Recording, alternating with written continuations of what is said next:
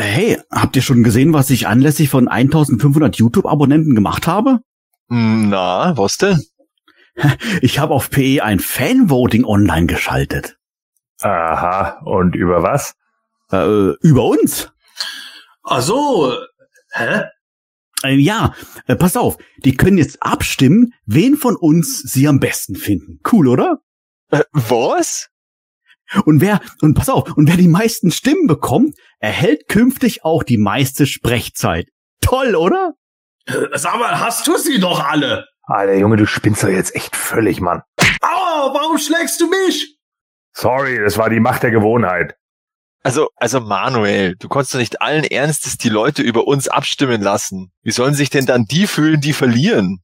Regt euch doch nicht so auf. Ich meine, dass ich gewinne, ist doch eh klar. Insofern braucht ihr. Moment mal, Moment mal. Wenn hier einer gewinnt, dann ja wohl eindeutig ich. Pff, du? Da hab ich ja zehnmal bessere Chancen. Also die meisten Stimmen werde ja ganz klar ich bekommen. Der war gut. Und, und wie willst du das anstellen? Indem ich mit Mattel zusammenarbeite. Die verschicken nämlich Werbematerial.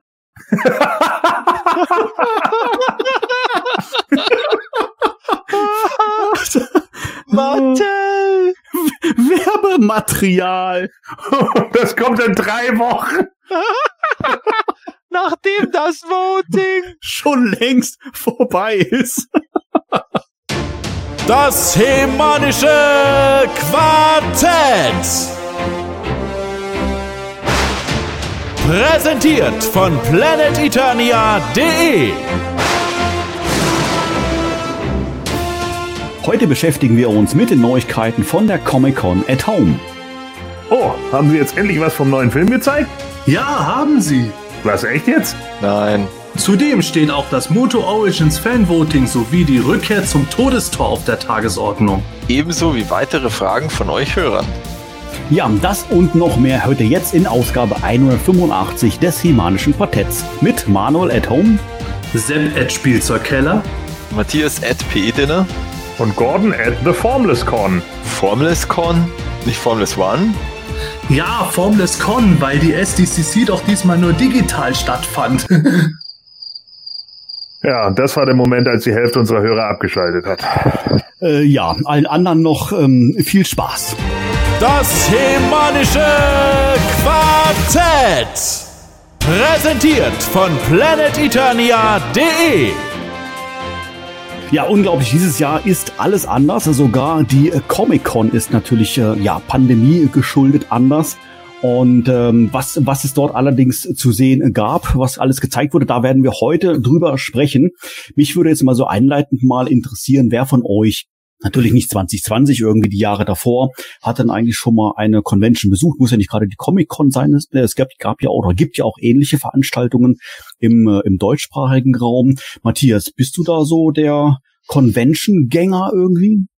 Naja, heute äh, Grayscale Convention gehe ich jetzt halt relativ regelmäßig seit ein paar Jahren. Und ich war letztes Jahr auf einer kann man eigentlich Lego Convention nennen. Also das war die Bricking Bavaria in Fürth. Das war im Grunde eine riesen Ausstellung, vor allem von sogenannten Mocks. Also das heißt ja im Lego-Bereich My Own Creation, also lauter so eigengebautes äh, Zeug.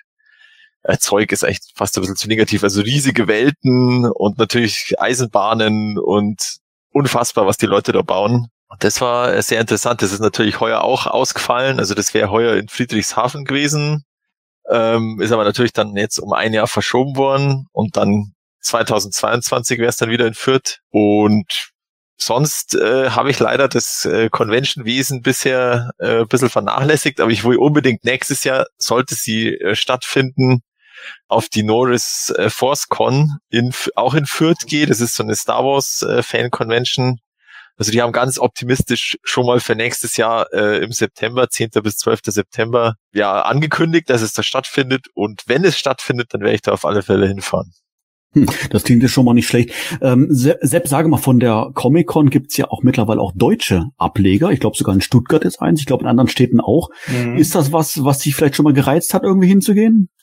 Ehrlich gesagt überhaupt nicht.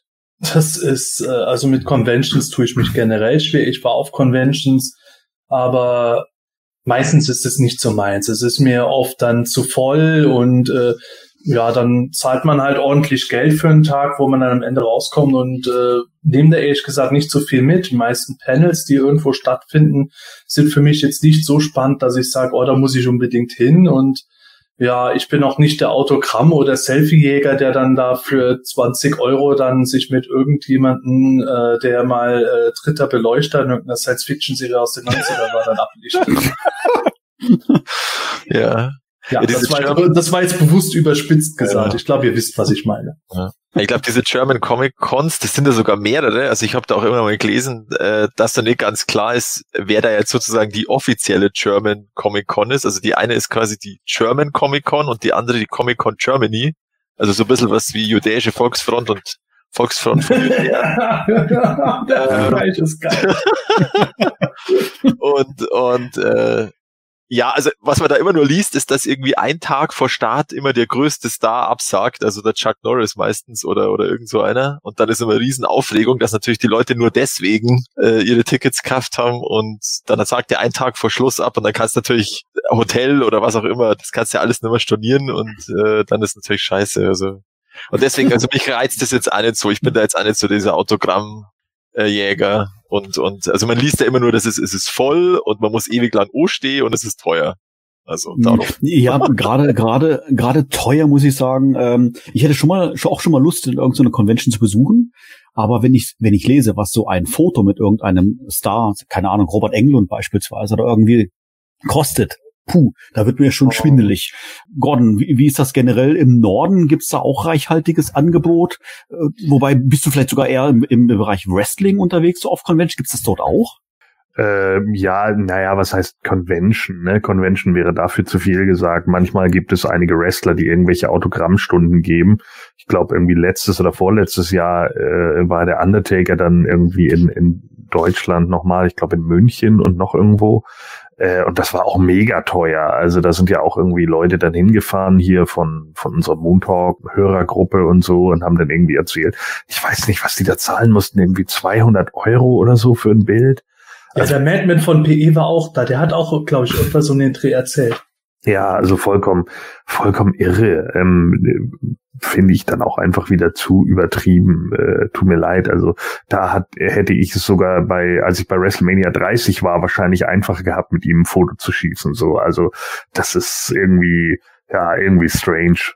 Ähm, aber ja gut, ne? Wenn, wenn die Leute dann hinwollen und vielleicht, weil sie sich dann denken, ja, ist das letzte Mal, dass ich ihn sehe und nach Amiland fliege ich nicht mehr so äh, und jetzt ist er ja auch retired.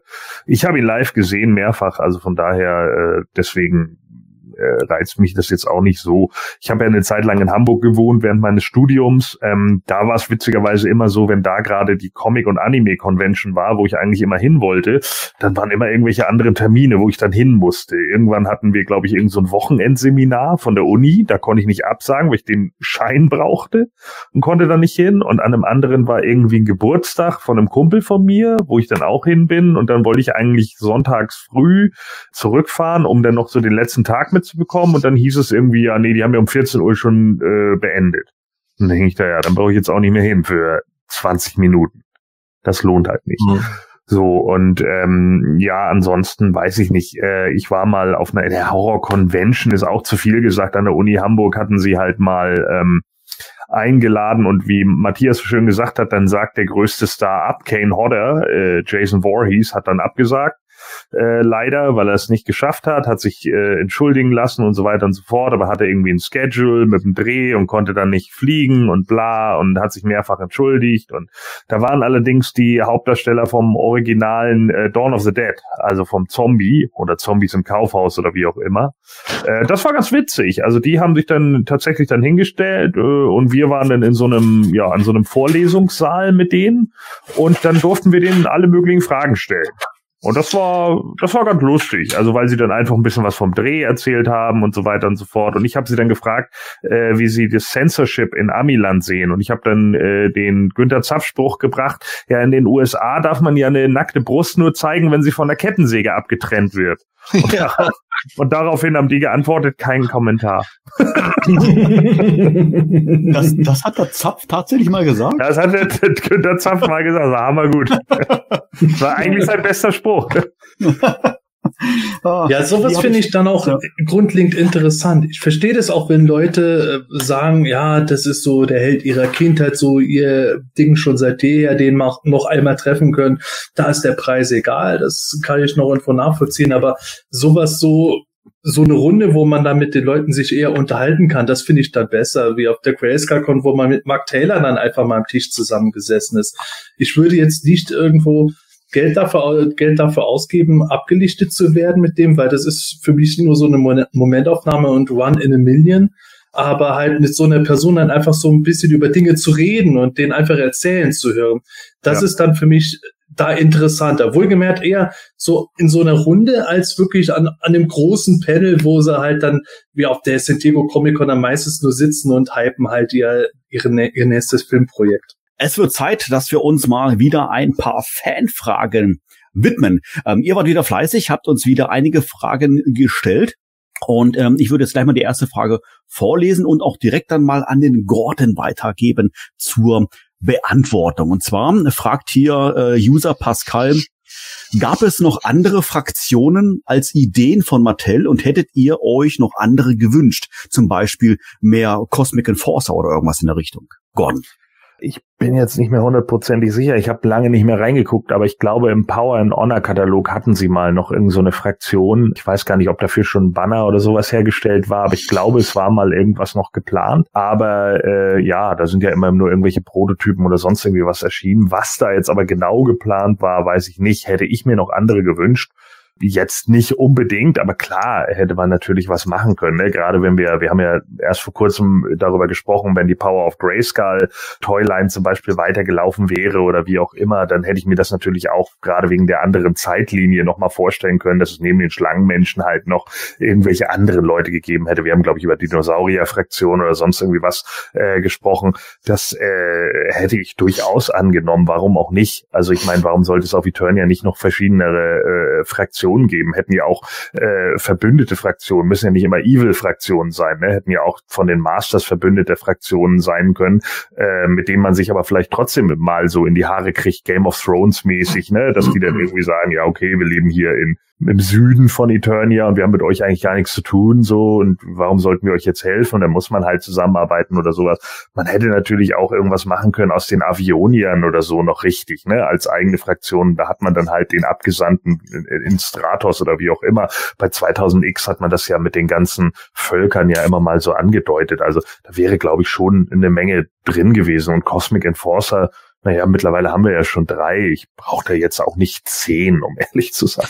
Hm, Also was den Power und Honor Katalog betrifft, da wüsste ich jetzt nicht was von einer anderen Fraktion außer halt eben den Sachen, die dann am Ende in New Adventures gegipfelt sind oder halt äh, was vor New Adventures gedacht war, diese Militär-He-Man-Version, was dann eher so Richtung G.I. Joe Rip-Off gewesen wäre. War da nicht irgendwas, dass sie irgendwas gesagt hatten wegen wegen Sorcery oder so, dass da, dass sie äh, äh, daran gedacht hatten, noch irgend so eine Wizard-Vereinigung zu machen? Wüsste ich jetzt nicht mal aus dem Kopf heraus. Müsste ich jetzt noch mal genau nachlesen. Ich weiß nur noch, dass sie so diverse Zaubererentwürfe immer wieder Ja, mal hatten, Genau. aus denen aber nie so wirklich was entstanden ist. So ein Zauberer, der eher ein bisschen monströser aussah, dann einer, bei dem äh, man den Mantel gelüftet hat und darunter war er nackt, ey, ich meine unsichtbar. Also, Ja, keine Ahnung, vielleicht verwechsel ich es auch gerade, vielleicht habe ich es irgendwo anders mal gelesen, es kann natürlich auch sein, aber ich meine, ich Ja. habe es irgendwo mal gelesen, dass sie irgendwie das angedacht war, halt noch was zu machen, aber nie wirklich was entstanden ist, weil man dann doch wieder Konzepte auch für andere Figuren dann übernommen hat, ne? Ja klar, das ist ja bis heute immer so die große Frage, was wäre vielleicht noch gekommen oder was wäre noch denkbar gewesen.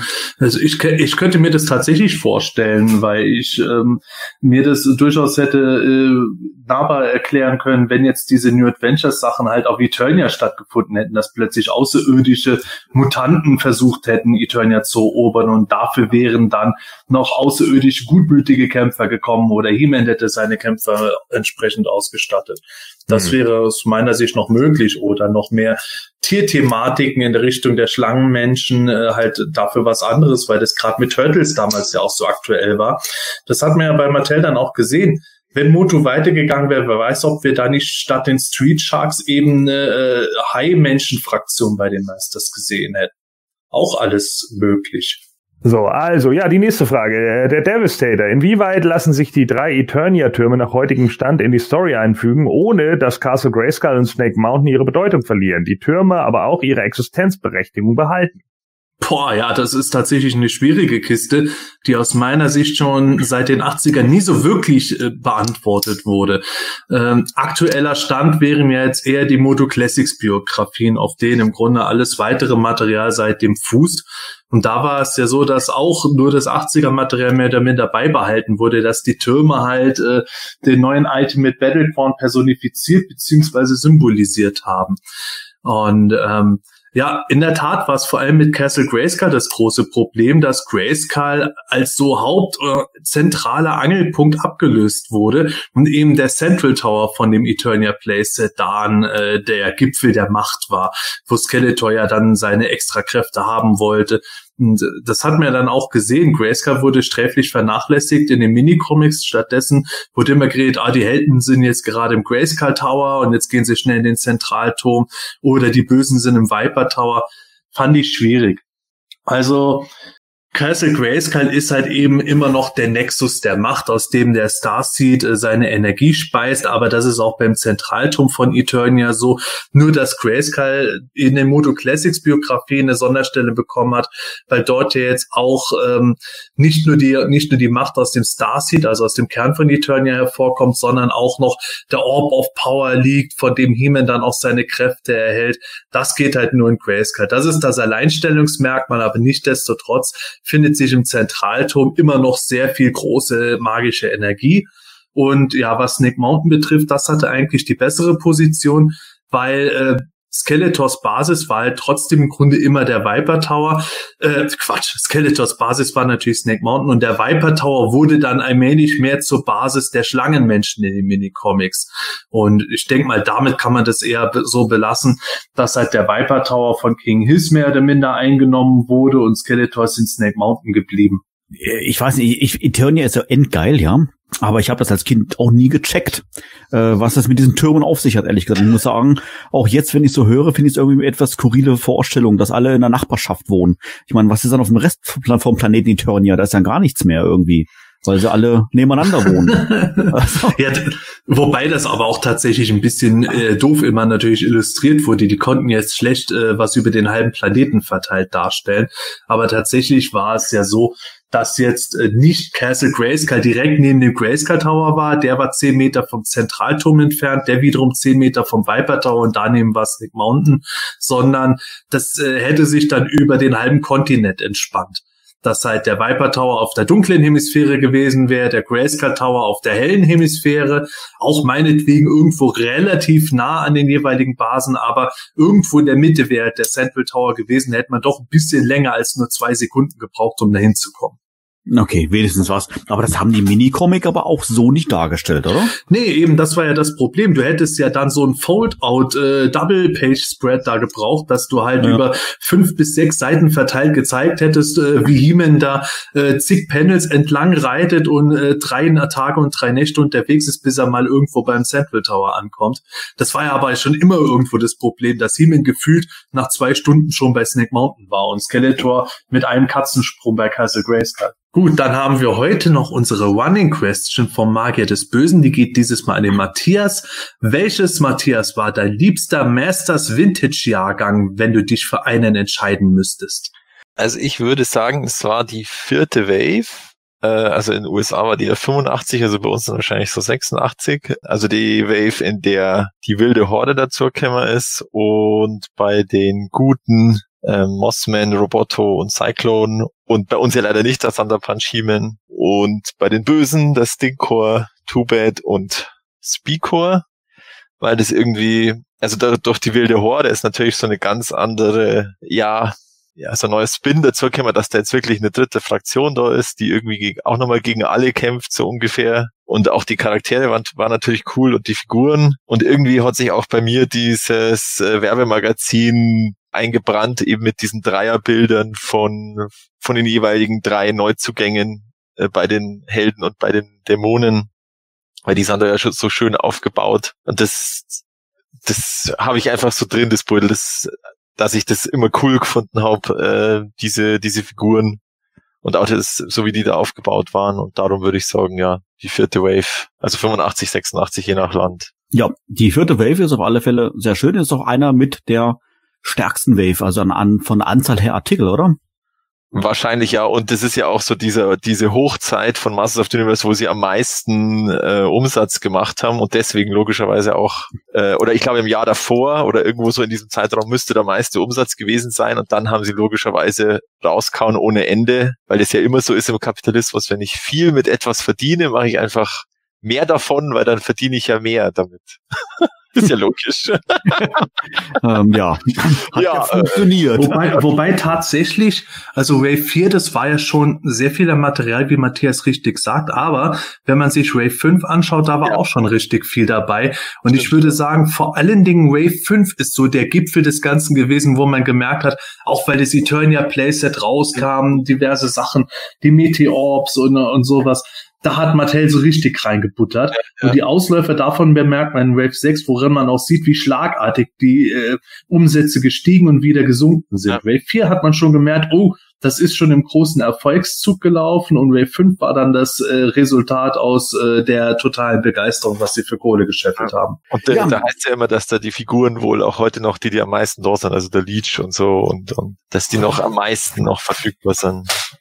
Ja, tatsächlich. Also ich meine, gerade bei Vintage-Figuren, auch wenn sie, vor allem wenn sie verpackt sind, da ist auch mittlerweile Nietzsche nicht mehr so super günstig. Aber trotzdem, da muss ja jeder nur mal bei sich irgendwo dran denken, was war denn in seinem Umkreis irgendwo immer am meisten vertreten. Klar, He-Man hatten immer viele, aber wenn man jetzt so an anderen Charakteren guckt, würde ich darauf wetten, dass die meisten dann doch bestätigen würden, ja, irgendwo war immer ein Cyclone oder ein Leech oder ein Mossmanville vorhanden, also dass die Wave 4 schon sehr stark präsent ja. war.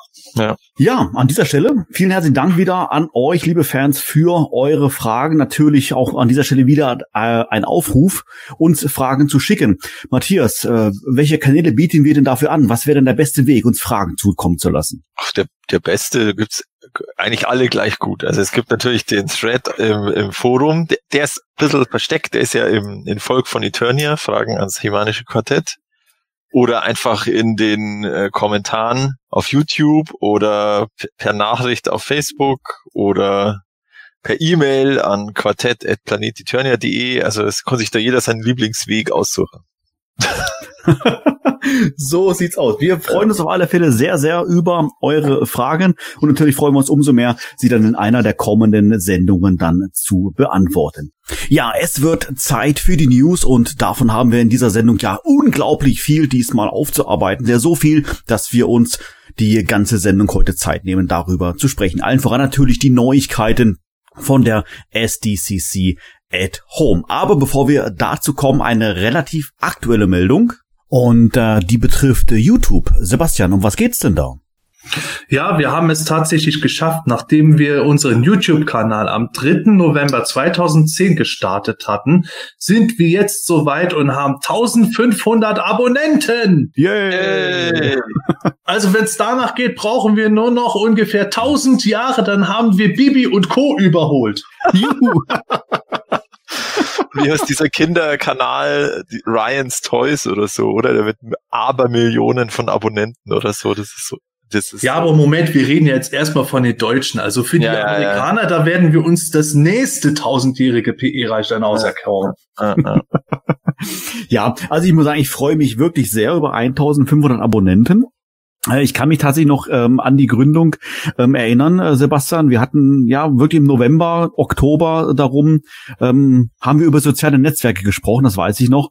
Und das war auch der, musste mehr oder weniger der gleiche Zeitpunkt gewesen sein, wo wir auf Facebook gestartet sind und natürlich dann auch auf YouTube. Und klar, 1500 Abonnenten ist jetzt für, ich keine Ahnung, wie heißen diese modernen YouTuber heutzutage alle, relativ wenig. Aber wir dürfen natürlich nicht vergessen, dass wir ähm, ja ein Nischenthema haben und somit natürlich auch einen Nischenkanal haben und unsere Zielgruppe nicht unbedingt, sag ich mal, 16-jährige Teenager-Girls sind, sondern halt keine Ahnung, 40-jährige Männer und auch Damen, ähm, die, sag ich mal, nicht so mit den sozialen äh, Netzwerken und so weiter aufgewachsen sind, wie jetzt beispielsweise. Ich glaube, das ist auch gut, weil wir sind ja alle um die 40 jetzt und genau. das wird dann schon ein bisschen komisch, wenn Teenager-Mädels unser Publikum wären. Ja, ja, ja, da gebe ich dir vollkommen recht. Also von daher. Aber ich versuchte das gerade so ein bisschen zu erklären, warum wir jetzt nicht schon bei 1,5 Millionen Abonnenten sind. Das sind wir auch bald. Sepp hat es ja schon gesagt, so gefühlten tausend Jahren vielleicht, aber destotrotz 1500 Abonnenten finde ich doch schon schon ziemlich cool. So und eins möchte ich an dieser Stelle äh, ganz gerne mal ähm, hervorheben und zwar äh, ich war ja die letzten Jahre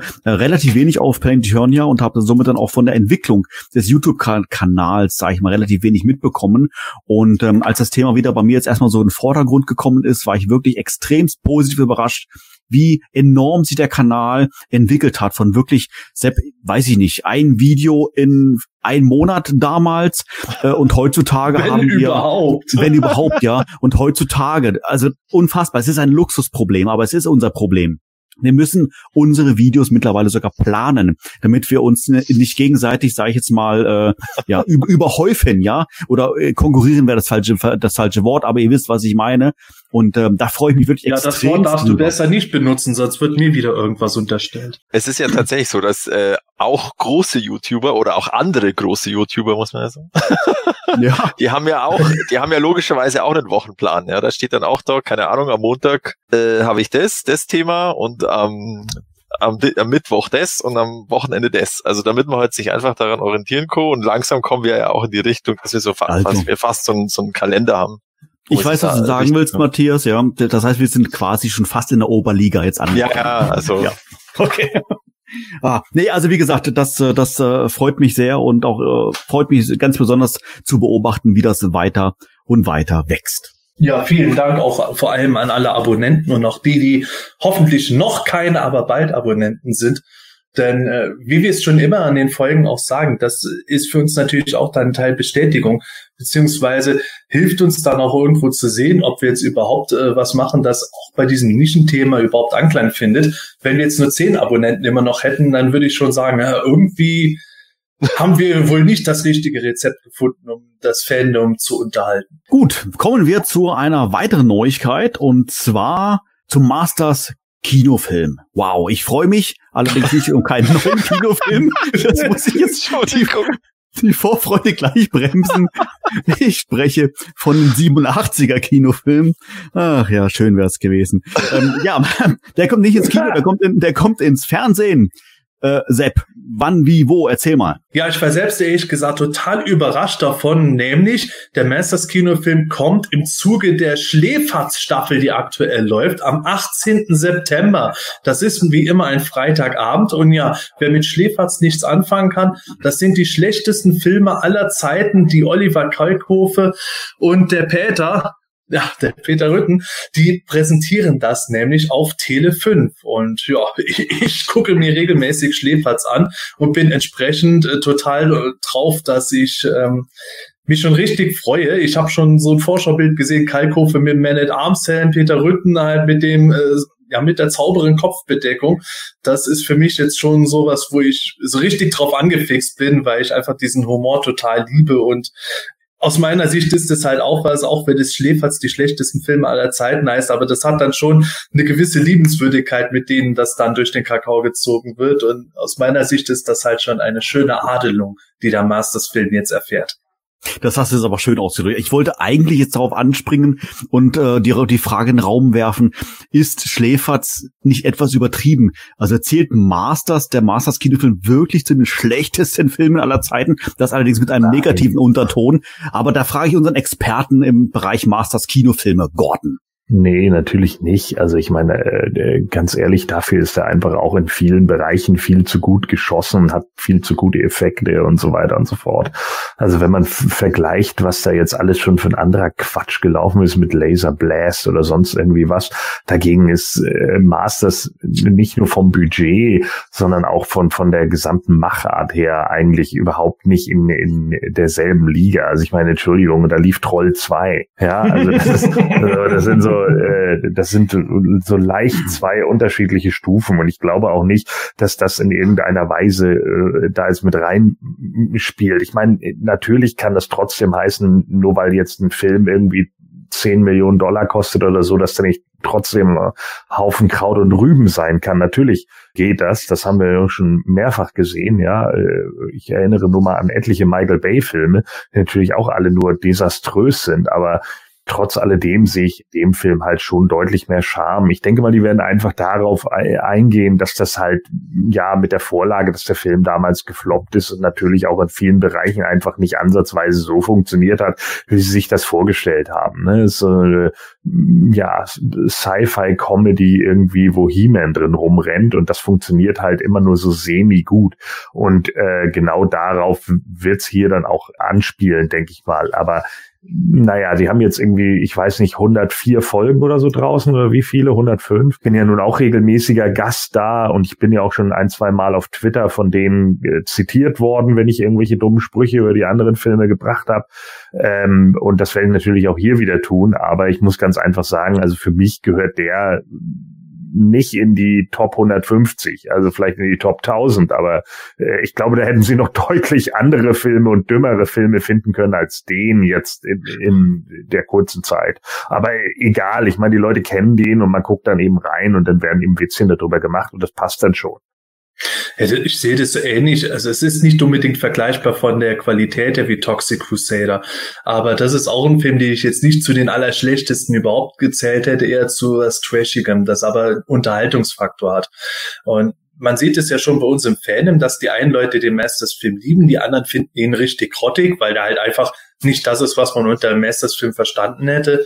Und wenn man das jetzt von außerhalb betrachtet, hat man halt Dolph Lundgren halbnackt herumrennt mit einem Schwert mitten in der Großstadt. Ja, ja. Und allein das hat schon eine Prämisse, wo ich glaube, darauf kann man halt dann aufbauen, diesen Unterhaltungsfaktor halt schön rauszukehren. Und das finde ich immer besser als so Filme, die einfach nur wirklich scheiße sind, wo man dann nicht einmal mehr drüber lachen kann. Da, da gibt es einfach genug Szenen, wo man sich, selbst wenn man den Film liebt, noch amüsieren kann. Wobei ich allerdings jetzt zum Beispiel, wo du jetzt gerade Toxic Crusader beziehungsweise den Film Toxic Avenger oder bei uns ja... Ja, Toxic Avenger, Entschuldigung ne, oder bei uns Atomic Hero, wie auch immer, ähm, äh, erwähnst, den würde ich zum Beispiel auch gar nicht unbedingt damit reinzählen, weil der ja von vornherein von Troma schon so angelegt war. Ne? Genau. Das ist, das ist für mich zum Beispiel auch noch so ein Ding. Also ich, ich bin auch kein Fan von diesen Sharknado-Filmen, weil die machen es alle bewusst. Ja, die sind bewusst dann darauf angelegt, ja, wir machen jetzt nur noch Trash und keine Ahnung. Ich finde Filme viel, viel interessanter, die es versucht haben und nicht geschafft haben, ja, die sich kacken ernst nehmen, aber halt komplett den Bach runtergegangen sind. Äh, das, das ist halt eher so das, was ich auch mit am witzigsten daran finde. Ich meine, jetzt einer der letzten war ja jetzt auch hier, wie hieß der noch, äh, dieser, dieser Gott, jetzt habe ich den Namen schon wieder vergessen. Ich habe ihn schon zweimal gesehen. Ich vergesse den Namen immer wieder. Er geht irgendwie darum, dass, dass äh, ein Typ entführt wird, aber eigentlich ein, ein Army Ranger ist und sich dann aus dieser aus dieser äh, ja Söldnertruppe wieder freikämpft. Und der ist halt auch so schlecht, weil einfach nur Szenen wild aneinander geschnitten sind. Keiner kann schauspielen. Also wirklich nicht eine Person in dem Film. Es ist alles nur grauenhaft. Und ich weiß nicht, wenn ich Schläferz höre, dann denke ich halt nicht an Masters of the Universe, dann würde ich an Masters of the Universe 2 denken, ja, also an, an Cyborg mit, mit Jean-Claude Van Damme oder so, ja, das, das passt in die schlechtesten Filme. Die machen auch Spaß, weil die so blöd sind, ja, das deswegen, oder Rotor oder keine Ahnung, das sind für mich solche Filme, die man da ja, Rotor ist ganz ja, stark. Ja, ja der, den habe ich damals mit zehn in Italien gesehen und nach Jahren irgendwann wieder geguckt und ich bin fast wow. gestorben, weil der so beschissen ja, war. Ja, der ist Hammer. Der ist ja, der ist halt hammerdumm so und da gibt's halt es gibt halt noch so viele, die man da nehmen könnte. Also da ich könnte dir wahrscheinlich aus dem 50 Filme aus dem Hut zaubern, die sie noch nicht hatten äh, vor Masters of the Universe. Also Mann. Ja, aber ich finde ehrlich gesagt, dass halt genauso was ist, wo manche Leute es jetzt auch wieder zu ernst nehmen. Ich sehe halt Schläferz die Show nicht unbedingt als das an, dass das wirklich jetzt eins zu eins wortwörtlich die schlechtesten Filme immer darstellen, Nein, sondern dass das natürlich dafür da ist, dass die Leute da auch irgendwo so einen Wiedererkennungswert haben. Die haben ja bewusst auch dann Filme drin, die irgendwo schon berühmt berüchtigt sind. Ja, da gehe ich auch ganz stark von aus, ne, dass sie sich natürlich dann auch sagen, es ist halt ein Name und das wird auch hier der Grund sein in meinen Augen. Ne? Es ist einfach ein Name und deswegen nimmt man dann damit rein. Äh, keine Ahnung, da hätte man sicherlich auch noch genügend äh, Actionfilm American Samurai oder sonst irgendwie was finden können. Also da gibt's noch gibt's noch eine Menge Blödsinn aus den 80ern und 90ern, gerade im Mhm. Actionbereich. Ne? Also da gibt's richtig viel schön, richtig schöne Gülle einfach, wo, wo man, wo man aber wirklich auch aus, aus den einzelnen Szenen unglaublich viel ziehen kann, weil man sich einfach totlacht, wie dumm das ist. Vielleicht, Sebastian, äh, für, für unsere Hörer, die noch, ja, vielleicht noch keinen Schläferz-Film gesehen haben, wie kann man sich das vorstellen? Läuft der Film nonstop von Anfang bis Ende und wird dann immer mit Kommentaren überlagert oder wird er nur ausschnittsweise gezeigt? Ja, also äh, es ist halt so, natürlich Tele 5 ist jetzt ein Sender, wo man zwischendurch Werbung hat. Darauf muss man natürlich eingestellt sein. Aber ansonsten geht es halt los, dass im Grunde äh, Rütten und Kalkofe diesen Film präsentieren. Das heißt, die sitzen immer in ihrer Kulisse. Das ist grundlegend dieselbe, die ist immer ausstaffiert, dekomäßig passend zum Film. Also da werden wir bestimmt auch Masters-Figuren und sonst was für irgendwie für einen Trödel finden, der irgendwie dazu passt. Und äh, dann wird erstmal so ein bisschen drüber geredet. Meistens erklärt Kalkofe, warum er den Film ausgesucht hat. Und oft ist die Prämisse irgendwie, ja, Kalkofe findet den eigentlich super, weil da sind voll die bekannten Namen drin und so, super Effekte und so. Und Ründen ist eher misstrauisch. Und dann geht der Film los. Nach der ersten Werbepause sieht man wieder Kalkofe und Rütten und die reden dann erstmal über den Teil, der jetzt bisher zu sehen war. Und das eskaliert halt immer weiter bis zum Finale vom Film. Die äh, drapieren sich dann auch in kuriose Kostüme und erzählen drüber. Und während der Film selber läuft, werden halt immer wieder Kommentare eingeblendet in schriftlicher Form. Das heißt, man könnte die theoretisch ignorieren. Aber natürlich ist es dann ganz interessant, was dann da drin steht, wenn da halt irgendein suffisanter Kommentar dazu kommt, wenn jetzt gerade zum wiederholten Mal was besonders Blödes stattfindet oder ein doofer Dialog fällt.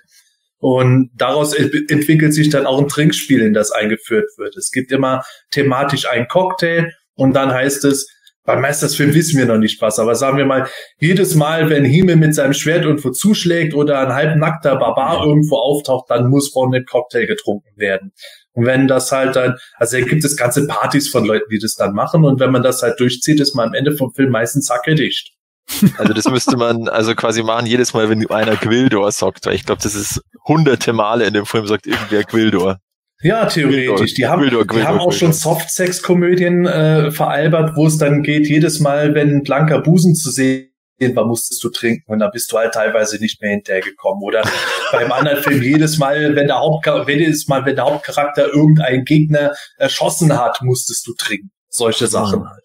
Ja, bei Arthur hatten sie das zum Beispiel, wenn irgendwie eine, zwei Schwerter aufeinander geknallt sind oder irgendwie sowas und dann passierte das halt doppelt oder dreifach und dann steht halt gleich da Doppeldrink oder sonst irgendwie was. Ne? Wenn man das dann wirklich macht, so, dann ist man meistens ziemlich gut bedient am Ende des Films. So, das, ist- das ist schon Ja. tatsächlich so. Beim Meistersfilm würde es sich anbieten, zumindest in der späteren Hälfte, wenn jedes Mal, jedes Mal, wenn der kosmische Schlüssel seine Melodie erklingen Oh lässt, ja. musst du trinken. Nur zieht sich das nicht durch den Film so stringent, dass man jetzt wirklich so viel trinken könnte. Insofern bin ich mal neugierig, Hm. was sie sich da konkret raussuchen. Vielleicht auch jedes Mal, wenn Quilde und einen Scheiß erzählt. Aber apropos Kostüme, also auf dem Werbebild des Sorceress Cosplay und Man at Arms äh, Verkleidung vom Kalkofe, also ist schon stark. Ja. Ja, die bauen ja auch immer sehr viel nach und, und, und äh, nehmen sich da ja auch so ein Stück weit die Zeit für. Ne? Also äh, manchmal finde ich es ein bisschen anstrengend, weil es ist natürlich schon so, dass sie dann irgendwie zwei Stunden Filme teilweise auf drei bis dreieinhalb Stunden strecken, ne? inklusive Werbung dann noch. Mhm. Das ist, kann manchmal schon ein bisschen anstrengend werden. Und für Leute, die es noch nie gesehen haben, die da auch nicht so den Zugang zu haben, wundert euch dann bitte nicht, wenn es vielleicht am Anfang ein bisschen schleppend wirkt, weil auch manchmal die Monologe vom Rütten oder von Kalkofe teilweise ein Stück weit zu lang ist oder lang sind, wo ich auch manchmal so dachte, ja, so ein, zwei Minuten hättet ihr schon abkürzen können. Das sind halt aber auch so Szenen, wo besonders Kalkofe dann gerne auch mit den Wörtern dann spielt und dann Mhm. hat er halt in Alliterationsform dann irgendein, Genau. irgendein Spruch drauf, der sich halt über fünf Schachtelsätze erstreckt. Das ist halt Teil vom Unterhaltungsfaktor, mag nicht unbedingt irgendwo für jeden was sein, aber das ist ja irgendwo immer mit Humor. Nicht jeder hat denselben Humor und manche werden das vielleicht irgendwo albern finden, aber es ist halt schon seit vielen Jahren einer der Hits auf Tele 5, diese Reihe, die ja. sich tatsächlich da etabliert hat. Und das ist auch der Grund, warum ich gesagt habe, der Masters-Film wird dadurch mehr oder minder geadelt. Ja, das würde ich auch sagen. Also das ist auch wieder eine Reichweite, die der, die allgemein Masters of the Universe erreicht, die es halt normalerweise nicht hat. Und äh, ja, also ich werde es mal auf alle Fälle ausschauen. Ich bin tatsächlich jetzt auch einer, der noch nie eine Schläferz-Sendung angeschaut hat. Das liegt ja. wahrscheinlich auch, ja. Also ich mag, ich schaue mal schon hin und wieder so wie so Trash-Filme oh, wie jetzt zum Beispiel den Rotor, aber ja. dann eher halt bis halt auf YouTube oder so. Aber dass ich mir da jetzt extra ähm, so eine Sendung anschaue im Fernsehen, das, das liegt halt daran, dass ich dass ich halt einfach dieses, oh, das kommt jetzt zu einem bestimmten Zeitpunkt, dann schaue ich es mir, oh, das ist irgendwie, das mache ich irgendwie nimmer. Aber dafür werde ich jetzt äh, mir auf alle Fälle Zeit nimmer und äh, ich habe jetzt schon nachgeschaut, Tele 5 hat ja auch einen Livestream, weil ich habe ja keinen normalen, keinen normalen Fernsehanschluss mehr. Werde ich es mir da auf alle Fälle anschauen. Und äh, ja, vielleicht, wenn da die Nachrichten eingeblendet werden, vielleicht kommen wir da irgendwie mit Planet Eternia dann auch unter. So, aber wusstet ihr, dass wir das mit dem Masters Kinofilm bei Schläferz schon vorausgesehen hatten? Nein. Nein. Denn in der Himanischen Quartettfolge Nummer 59, da sagt nämlich Sepp, dass äh, dann kommen die kommt äh, reden wir irgendwann über die Masters of the Universe Cartoon Folgen, die schlechtesten Cartoon Folgen aller Zeiten. Warte, es wird noch besser. Das Intro von Nummer 59 ist das Zurück in die Zukunft Intro.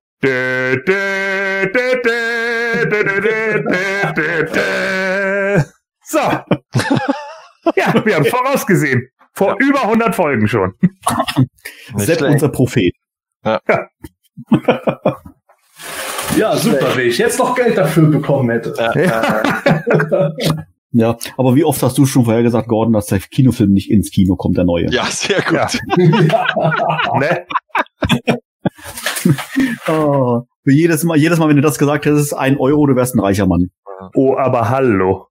Vor allen Dingen von allen Leuten, die mich dann immer wieder eines Besseren belehren wollten. Mein Gott, ey, das, ich hätte die ganze Insel hier kaufen können. Ja, ich habe tatsächlich immer noch so diese Idee, beziehungsweise fände das geil, wenn man sich irgendwo im Münchner Raum treffen könnte. Und äh, klar, Corona-Pandemie gibt es entsprechende Regelungen alles, aber wenn man trotzdem irgendwo einen Saal oder sogar einen Kinosaal hätte, wo man das dann live auf einem großen Bildschirm oder gar auf einer Leinwand laufen lassen könnte und dann äh, hat man da mit mehreren Defense irgendwo seinen Spaß an dem Abend. Das wäre für mich jetzt irgendwo so ein Traum dabei, weil ich glaube, das wäre ein wirklich tolles Happening dabei.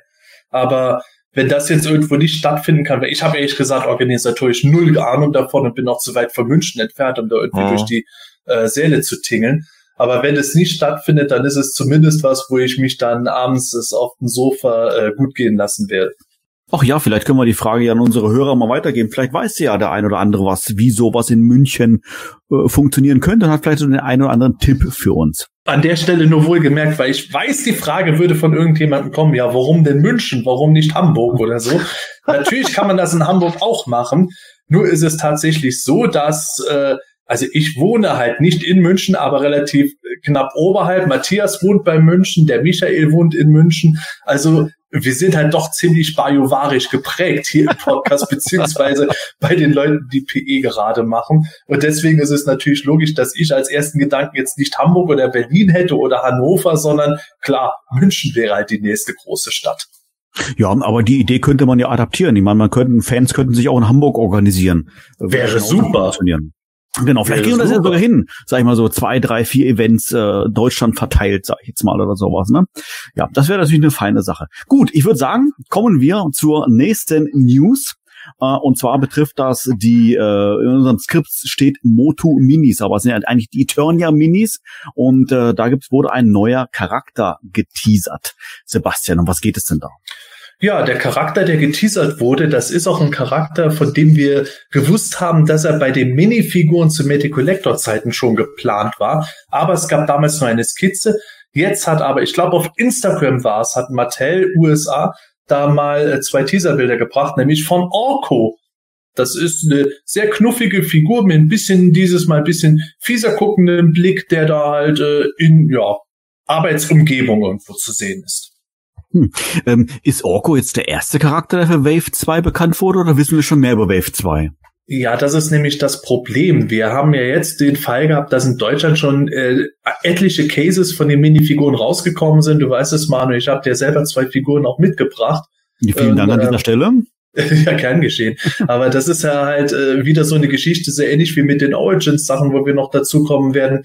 Das ist noch nicht so weit verbreitet und äh, ganz viele waren überrascht, ich im Übrigen auch, weil wir ursprünglich deutlich mehr Charaktere präsentiert bekommen hatten, als jetzt in dieser Wave 1 drin sind. In Wave 1 sind jetzt acht Figuren, inklusive der Chase-Figur ähm, Horde Zombie He-Man.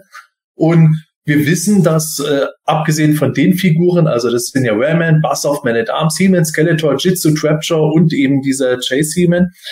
Wir wussten auch, dass Merman, Stinkcore, Beastman, äh, das ein Disco Skeletor, ein Mini-Comic Trapjaw, dass die auch geplant waren und ein Man at Arms mit silberner Rüstung, also Snake Buster Man at Arms.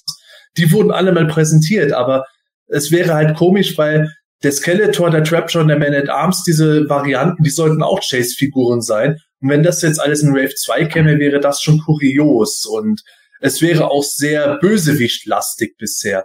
Wir haben aber keinen blassen Schimmer, was da jetzt genau geplant ist. Vielleicht kriegen wir die Battle Armor Version von He-Man und Skeletor und dann ist der Disco Skeletor die Chase Figur und ansonsten kriegen wir bunt gemixte Charaktere, die wir bisher noch nicht irgendwo gesehen haben. Faker war auch äh, schon dargestellt. Aber vielleicht ist dann auch nicht, nicht Bassoff, sondern eine Thieler mal dabei, die wir bisher noch überhaupt nicht gesehen haben. Zumindest fände ich das cool. Das heißt, äh, der Orko, äh, Matthias, der würde ja dann nicht in einer in einem Mini Grayskull erscheinen, sondern ja Wave 2 mäßig in einem Snake Mountain, oder? Äh, ja, wenn die Informationen stimmen, die noch von der Toy Fair da sind, das ist ja die letzte Info gewesen bezüglich Eternia Minis, dann wäre der auch in einem Snake Mountain, ja. Also es hieß Wave oder Series 2 ist in, in Snake Mountain Mini-Boxen, äh, Mini-Blind-Boxen. Ähm, ja, Matthias, du hast ja vorhin in unserem kleinen einleitenden Smalltalk die Grayscale Con erwähnt, dass du da ja regelmäßig hingehst. Die Grayscale Con ist jetzt auch äh, Thema unserer nächsten News und zwar nicht die Con an sich, sondern das dort erhältliche Con Exclusive. Da haben wir ja schon drüber gesprochen. Ähm, es gibt ja dort das Todestor aus dem Masters Hörspiel Nummer zwei, aber da gibt es jetzt auch neue Entwicklungen. Erzähl doch mal, was ist da jetzt, äh, ja, was ist neu? Ja, das Neue ist, dass sie jetzt äh, enthüllt haben, wie die Verpackung ausschaut, also wirklich nicht bloß die ein Teil der Illustration. Und sie haben auch äh, gesagt, wie das abläuft mit, mit dem Kauf, beziehungsweise wie viel es kostet. Und sie haben halt, äh, mittels einem Video auch, was ich ziemlich cool fand, äh, die ganzen Leute vorgestellt, die da daran gearbeitet haben. Also das sind ja tatsächlich äh, 14 ein 14-köpfiges Team, die da unter der Leitung vom, vom Alex Derra, der, der das Artefakte der Macht-Thema mal gestartet hat, mit diesen ganzen äh, ja, Hör, Hörspiel, Custom, Zubehörteilen. Ähm, also angefangen hat's mit, mit dem Sternenstaub, mit einer kleinen äh, Schatulle und jetzt sind wir beim Todestor. Also das geht ordentlich, äh, hat sich ordentlich entwickelt. Und also der Preis ist ähm, 100 Euro jetzt und man, es werden insgesamt 50 Stück hergestellt und man kann auf der Grayscale Con selber einen Gutschein dafür kaufen. Also für 20 Stück erst einmal, weil es halt schlicht und ergreifend nicht fertig wird bis, äh, bis zum 7. August, äh, wenn die Grayscale Con ist. Und wenn es dann fertig ist, bekommt man es dann halt zugeschickt. Ich glaube, es war ursprünglich mal geplant, dass man dann sogar auch schon die Verpackung kriegt, aber da haben sie jetzt nichts mehr dazu gesagt. Ich glaube, die wird auch nicht fertig, weil die ja auch so praktisch wie ein alter äh, Vintage-Verpackungskarton äh, gestaltet ist, eben mit dieser äh, tollen Titelillustration vom Simosol, der Szene mit Man at Arms und, und Treeclops, wo man eigentlich im Grunde hört, wie der Man at Arms sagt, wo kommst denn du her? Und, und äh, im, im Todestor sieht, sieht man schon äh, die Welt der Riesen. Das ist, glaube ich, ähm, das ist ja auch ein Action-Feature sozusagen vom Todestor mit so einem Wackelbild. Das hat der Simon Eckert gemacht. Und da gibt's noch ein Hörspiel dazu von Moto Fanfiction von Matthias und Alex. Und also die ganzen Leute, die das gemacht haben, also es ist so ein Riesenprojekt, Wahnsinn. Aber es wird halt, weil es so ein Riesenprojekt ist, äh, äh halt leider nicht, nicht fertig zur GrayscaleCon und wird halt dann danach verschickt. Ich weiß jetzt nicht, ob, ob man zur GrayscaleCon die Verpackung schon kriegt. Ich glaube nicht, weil das haben sie jetzt nicht mehr gesagt. Aber man hat ja das Bild gesehen. Äh, hat ja hinten auch so Cross-Selling mit den anderen Artefakten der Macht. Und genau, es hat noch eine, eine Anleitung, auch wie früher zum Zusammenbauen, weil das Tor ist ja auch dreiteilig, also der, der Vogelkopf und die beiden Säulen. Und Aufkleber sind auch dabei, auch wie früher. Äh, also das ist wirklich äh, so eine kleine Zeitreise im wahrsten Sinne des Wortes, Todestor, zu, zu einem alten Playset äh, aus den 80ern. Also das ist schon der Wahnsinn. Ja, ich, ich bin absolut begeistert, äh, muss ich, muss ich, muss ich sagen. Ähm, ich habe das mit der Verpackung ehrlich gesagt ähm, äh, noch gar nicht so mitbekommen. Erst jetzt kürzlich ähm, in den, ich weiß nicht, ob es sozialen Medien habe ich davon gelesen gehabt und du hast es gerade schön, schön beschrieben, äh, Matthias. Es ist wirklich top illust illustriert das Ganze, ja. Also es wirkt wie, weiß ich nicht, wie so ein typischer Karton aus den 80er Jahren von Masters. Und äh, ich bin, ich bin echt, ich bin echt beeindruckt. Also ich, ich würde sogar mal an dieser Stelle mal jetzt mal behaupten, ich bin ja schon relativ lange im Fandom unterwegs. Sepp, äh, ja, 15 Jahre mittlerweile schon zusammen, ne? Mhm. Weil sie unterwegs sind, fast, äh, nee, sogar schon, oh Gottes Willen, schon, schon länger, 17 Jahre sind wir schon zusammen jetzt unterwegs. Und ähm, ich finde diese Entwicklung, äh, gerade bei der Grayscale-Con, von der Grayscale-Con selber und auch von den Exclusives, ähm, die dort angeboten wurden, die gab es in den ersten Jahren ja soweit, ja, soweit ich weiß ja gar nicht. Das finde ich eine e- enorme Entwicklung. Das finde ich also e- wirklich, wirklich, wirklich beeindruckt. Ich bin wirklich beeindruckt. Was mich ein bisschen, nur ein bisschen wundert an der ganzen Geschichte ist, ähm, du hast es auch gerade gesagt, Matthias, 50 Stück hätte ich jetzt, finde ich jetzt persönlich ein bisschen wenig. Also ich würde aber fast behaupten, die hätten locker 150 davon verkaufen können, oder? Hätten sie vielleicht, das ist natürlich auch immer einfach dahergesagt, aber das Problem ist tatsächlich die, die Gussform. Also das ist alles handgemacht. Und äh, es ist wohl so, dass nach 50 Stück ähm, ist die Gussform kaputt, beziehungsweise man kann sie nicht mehr, sie, sie bringt halt nicht mehr das raus, was man eigentlich will. Und dann müsste man eine neue machen. Und das kostet halt auch wieder Geld und Material und Zeit. Und, und es ist wohl teilweise auch, ähm, muss es halt auch ein bisschen bemalt werden, das Tor noch. Und wahrscheinlich auch nachgearbeitet, keine Ahnung, Guss, Guss äh, ähm, Grate weg und so, also keine Ahnung, aber es ist, würde ich mir jetzt so vorstellen. Ähm, also da hast du quasi bei jedem einzelnen Tor hast du natürlich noch, noch Handarbeit und das muss auch alles in der, in der Mhm. Freizeit gemacht werden und den Verpackungskarton zusammen äh, und das gescheit verpacken, weißt du, dass es eben mit so, einer, mit so einem Innenleben ist, dass es nicht äh, rumfällt und so. Also das ist alles heute immer eine Zeitfrage und, und auch eine Kostenfrage. Ich glaube, sie überlegen sich heute jetzt einfach abzuwarten, äh, wie schnell diese Gutscheine sind auf der GrayscaleCon, wenn überhaupt, weil die GrayscaleCon ist ja heuer praktisch ein größeres Grillfest weil halt im Grunde kein Programm ist wegen der wegen der Pandemie. Äh, also die haben halt eine Besucherober Obergrenze logischerweise und und es gibt keine Tageskasse und du kannst auch kein Programm machen, wo du irgendwelche älteren Schauspieler einlädst, so wie letztes Jahr den den Anthony DeLongis, weil erstens äh, Risikogruppe und zweitens keiner fliegt jetzt äh, wegen sowas hin und her und darum werden da auch nicht so viele Kämmer, die das diese aktuell noch sammeln und die sich sowas für 100 Euro zulegen. Also ich würde jetzt einfach mal abwarten, wie viel da noch übrig ist und, und ja, vielleicht, also sie, glaube ich, sie überlegen sich auch teilweise schon jetzt einfach, je nachdem, wie es läuft, ähm, und wie da die Nachfrage ist, dass sie vielleicht noch nachproduzieren, aber es ist halt alles eine Zeit- und Kostenfrage. Gordon, wie, wie, wie stehst du zu diesem Thema mit, ähm, ja, nicht unbedingt das Todestor, sondern allgemein, sag ich mal, so selbstgemachte, Anführungszeichen selbstgemachte äh, Motu-Sachen, äh, die danach die dann zum Verkauf angeboten werden. Weckt das dein Interesse? Also ich finde es ganz cool, äh, sieht cool aus, sind gute Ideen dabei. Ähm, die Box finde ich auch sehr stark. Äh, und wenn Leute das tatsächlich so machen, also wenn, wenn sie es gut können und wenn, wie gesagt, eben Customizer das wirklich drauf haben, dann, dann äh, gucke ich mir sowas schon gerne an. Ich muss es jetzt nicht unbedingt kaufen, aber ähm, wie gesagt, ich gucke mir es halt gerne an weil jetzt natürlich auch schon wieder irgendwie Leute rumgeschrien haben, oh, nur 50 Stück, dann kriegt man wieder keins und bla bla bla. Da hab ich dann auch schon gesagt, man, Leute, lasst doch erstmal die Kirche im Dorf, lasst doch erstmal die 50 rausgehen und wenn die dann plötzlich merken, krass, da gibt's noch 200 Leute, die da alle Interesse dran haben, kann man mit Sicherheit auch irgendwie nochmal was machen mit Vorbesteller oder sonst irgendwie was und dann basteln die euch nochmal was. Das kriegt man sicherlich alles hin. Also erstmal ganz ruhig. Warum geht bei allen immer der Blutdruck sofort hoch? So.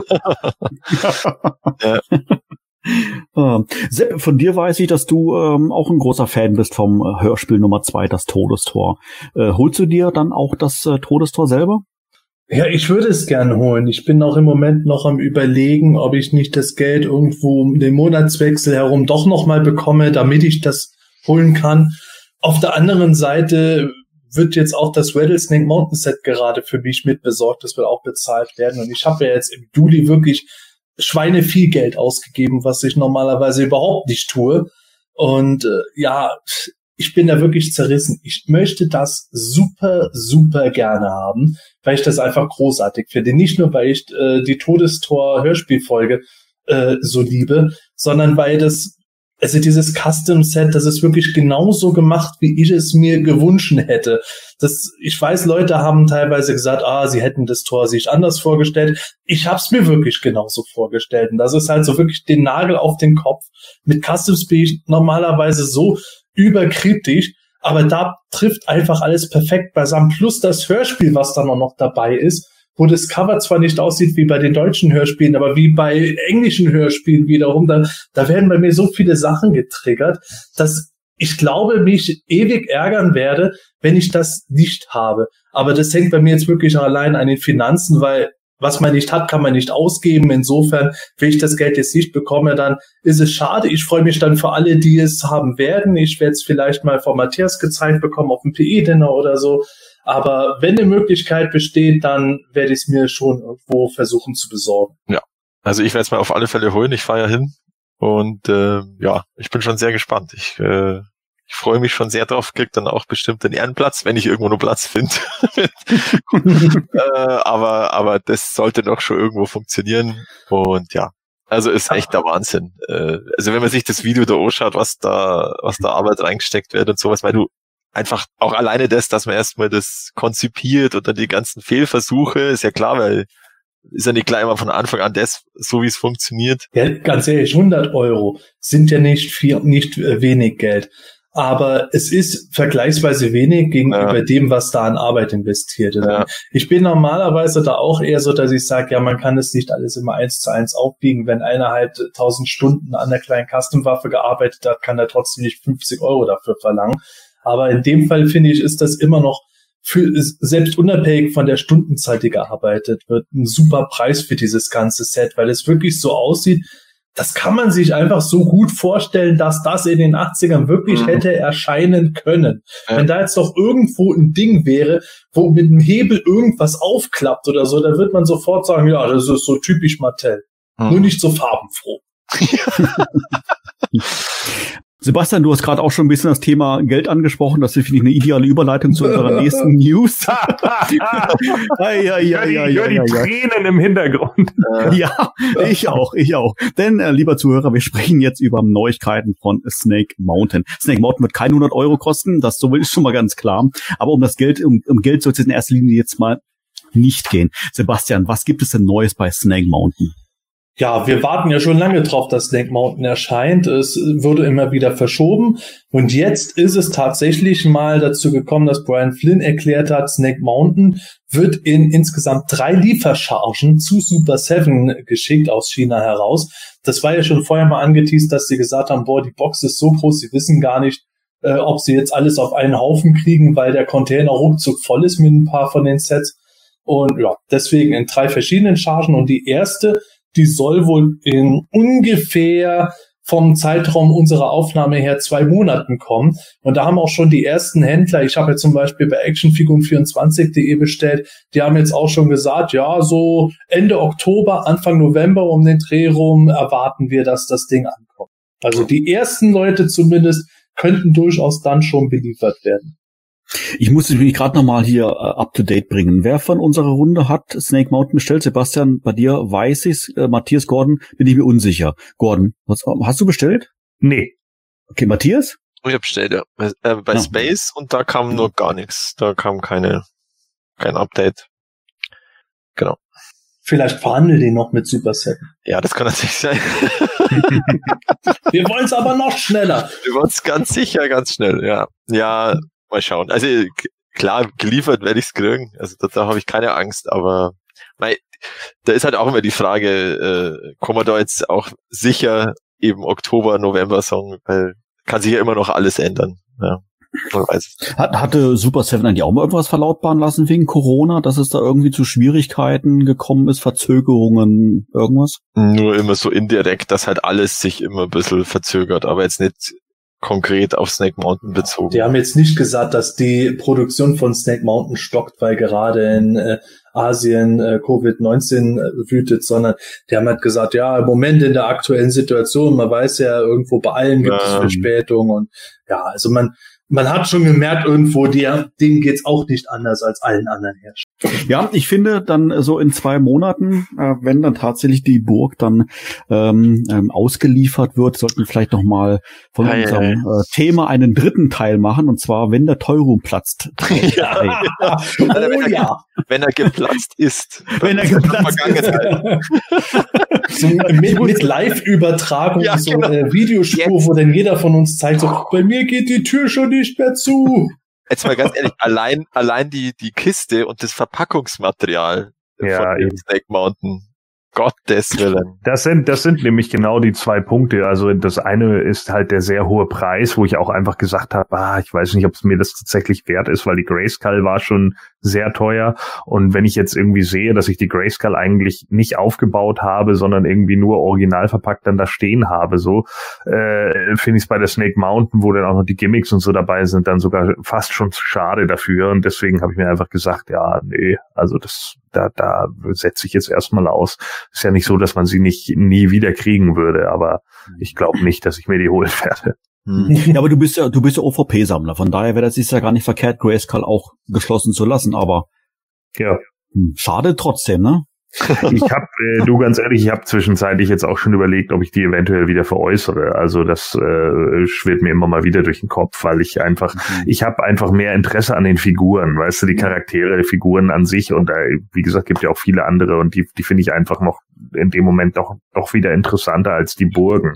Und äh, ich glaube, momentan gibt's jetzt nicht so das Problem, wenn ich die verkaufen wollen würde, würde ich sie auch loswerden. Das ist tatsächlich was, das sich jetzt lohnen würde, weil wir merken, die Moto Classics Preise sind ja auch welche, die in den letzten Monaten immer steil nach oben gegangen sind bei den meisten Sachen. Mhm. Ja, ich bin auf alle Fälle gespannt, äh, gerade bei Matthias, weil er vorhin schon gemeint hat, er muss sich überlegen, wo er das Todestor hinstellt. Äh, Ja. Wie ist Und was? bei mir ist noch Platz.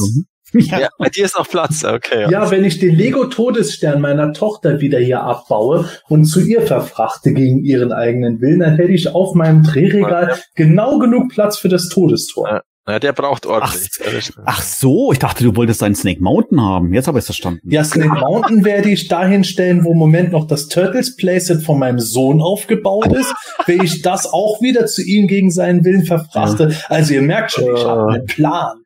Ist der Wahnsinn. Hattest du nicht gesagt, dass du Snake Mountain auf deinem AT-AT stellen wolltest? Ja, aber das habe ich schon probiert. Ist leider zu wenig Platz. Sonst hätte ich es mal ausprobiert, ob das Gewicht das alles hält.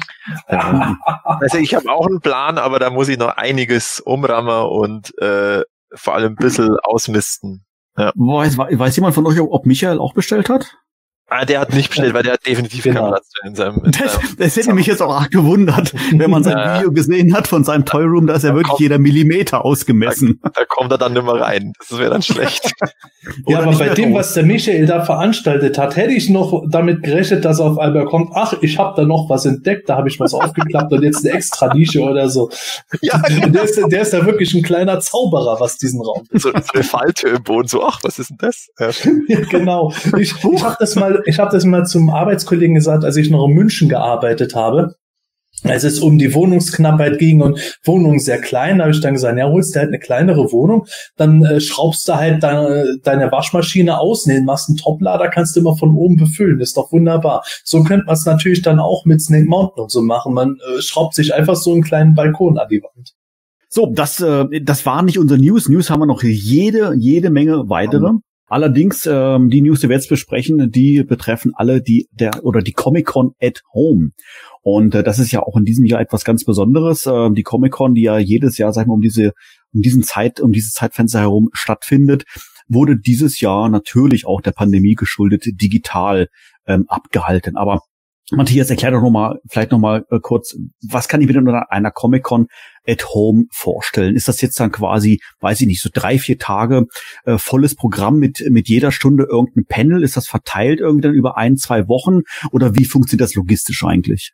Also sie haben es tatsächlich genau in den, in den gleichen Tagen gemacht, äh, wie die normale SDCC geplant äh, gewesen wäre. Also jetzt vom 22. Juli bis 26. Juli. Und ja, sie haben es tatsächlich, sie haben ihren normalen Zeitplan äh, auf ihrer Website äh, gemacht und da waren dann halt immer YouTube-Links drin zu den, zu den Panels, die sie halt wirklich auch auf dem San Diego Comic Con YouTube-Account äh, veröffentlicht haben. Nur blöderweise waren die immer bis zu dem Zeitpunkt, wo sie gestartet sind, auf privat gestellt. Also du konntest sie nicht schon vorher irgendwie öffnen oder dir eine Erinnerung setzen, wie bei einer YouTube-Premiere oder so, weil das war, also es war alles aufgenommen, das war nichts live.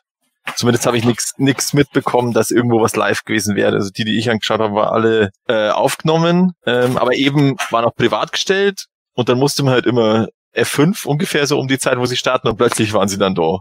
Und das fand ich ein bisschen suboptimal. Und was sie auch versucht haben, ist, dass sie so eine Art virtuellen Ausstellungsraum äh, gemacht haben, aber das war wirklich eine Website von, also die, das hat noch älter ausgeschaut als PE. Also das soll jetzt keine Ja, Matthias, vielen Dank, dass du am Hemänischen Quartett teilgenommen Ich genau, wollte gerade sagen, Ja, das war der Moment, wo Matthias uns verlassen hat. Mach's Ja, gut. ja, Tschüss. ja. also das, das, du hast wirklich gemerkt, dass die, äh, wenn man so einen größeren Bildschirm hat oder mit einer heutigen Auflösung, da hattest halt oben im Eck so eine kleine Übersichtskarte von der, vom, vom virtuellen Ausstellungsraum und hast dann irgendwo den, ähm, den Aussteller angeklickt und dann kam noch ein bisschen ein, kleiner, ein kleines Fenster mit seinen Exclusives. Also das war wirklich hui. Also da hat auch der, da gibt's einen SDCC-Blog, die haben auch geschrieben, also wer, wer hat da jetzt die Zeitreise-Taste in die 90er Jahre gedrückt? Das, also das war echt, da hast halt, keine Ahnung, offensichtlich hatten sie zu wenig Zeit äh, seit der Absage. Also da geht heutzutage deutlich mehr. Aber also die Videos, ja, das hast auch gemerkt, paar waren schon sehr mh, nicht ganz so optimal, aber so ist es heute. Und auch von der Stimmung, logischerweise, äh, ist natürlich was anderes, wenn der Pixel da bei der Ausstellung rumrennt und irgendwen interviewt und hinten stehen die Vitrinen mit dem ganzen Zeug. Als wenn sie jeweils auf ihrer Couch sitzen und, und äh, halb verpixelt da über die neu über die neuesten Sachen drin. Also du hattest auch teilweise den Eindruck, es wurde gar nicht so viel enthüllt neu wie sonst, weil es halt irgendwie schon davor immer wieder äh, gab es halt Neu Neuheiten oder Enthüllungen. Aber so richtig, dass man sagen kann, zur SDCC war es jetzt gar nicht so voll. Ähm, Okay, in den, in den ganzen vergangenen Jahren war es ja immer so, dass äh, natürlich alle namenhaften Hersteller hatten dann irgendwann ihren Panel gehabt. Mhm.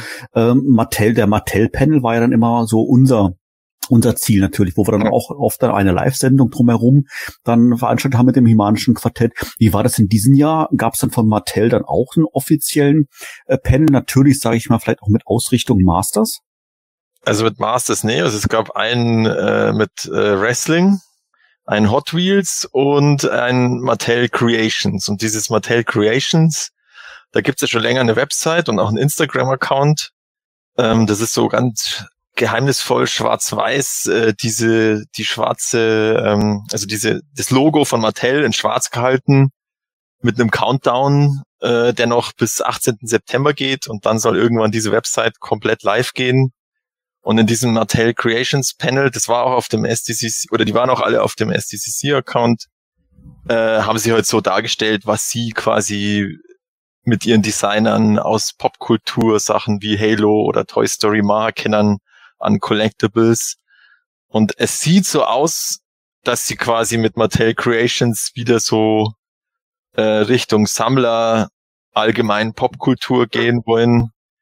Ist vielleicht so ähnlich wie Matty Collector, aber Oder so eine Mischung aus Matty Collector und äh, dem Haslab von Hasbro. genau, das kann natürlich auch sein, dass sie, dass sie da Richtung Crowdfunding gingen. Wie man jetzt gesehen hat, funktioniert das ja bei Haslab sehr gut bei dem Sentinel.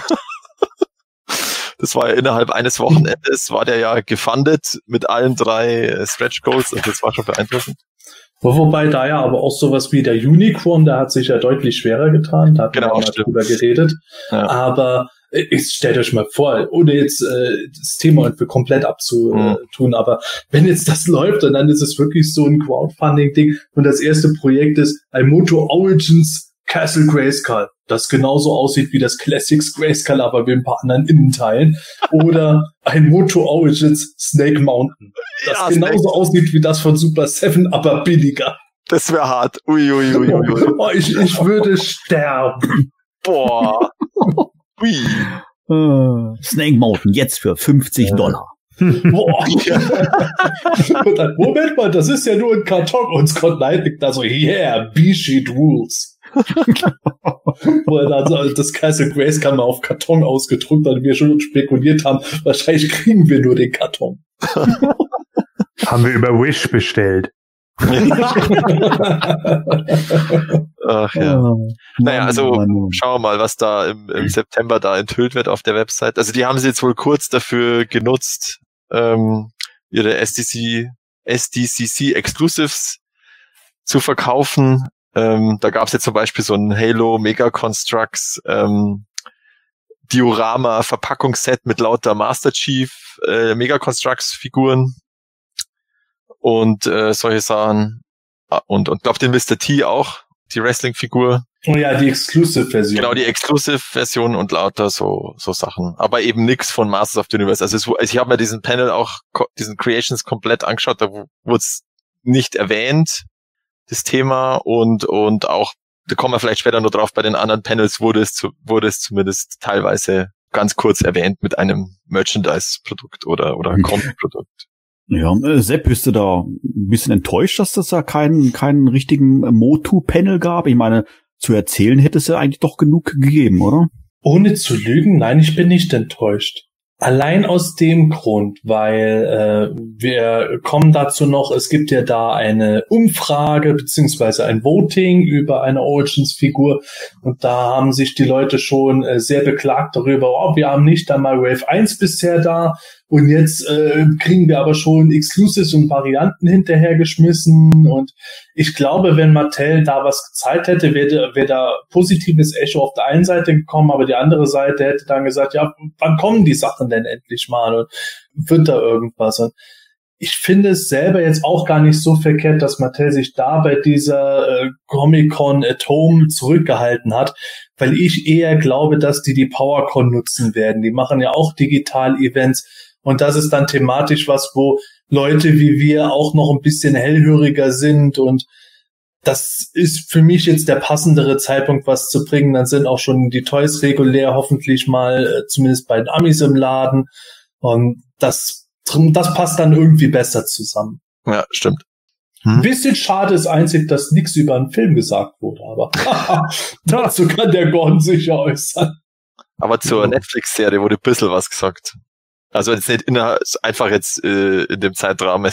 Also es wird wohl, wurde weiter an den Sprecheraufnahmen gearbeitet, aber heute pandemiebedingt getrennt und da sind jetzt einige schon fertig mit ihren Arbeiten. Also es geht weiter, aber dauert halt länger und aber es geht weiter. Ist nicht abgesagt. Gut, ich würde mal sagen, dann äh, wird es doch jetzt mal Zeit, dass wir uns mal einzelne Themen mal herauspicken, einzelne News mal herauspicken und um darüber mal ein wenig detaillierter mal zu sprechen. Äh, ich würde sagen, wir bleiben mal in der Preisklasse von Snake Mountain, ja, vielleicht ein bisschen weniger, äh, und sprechen mal über Tweeterhead, denn die haben da auch äh, was Neues präsentiert auf der Comic Con at Home. Matthias, um was geht's denn da?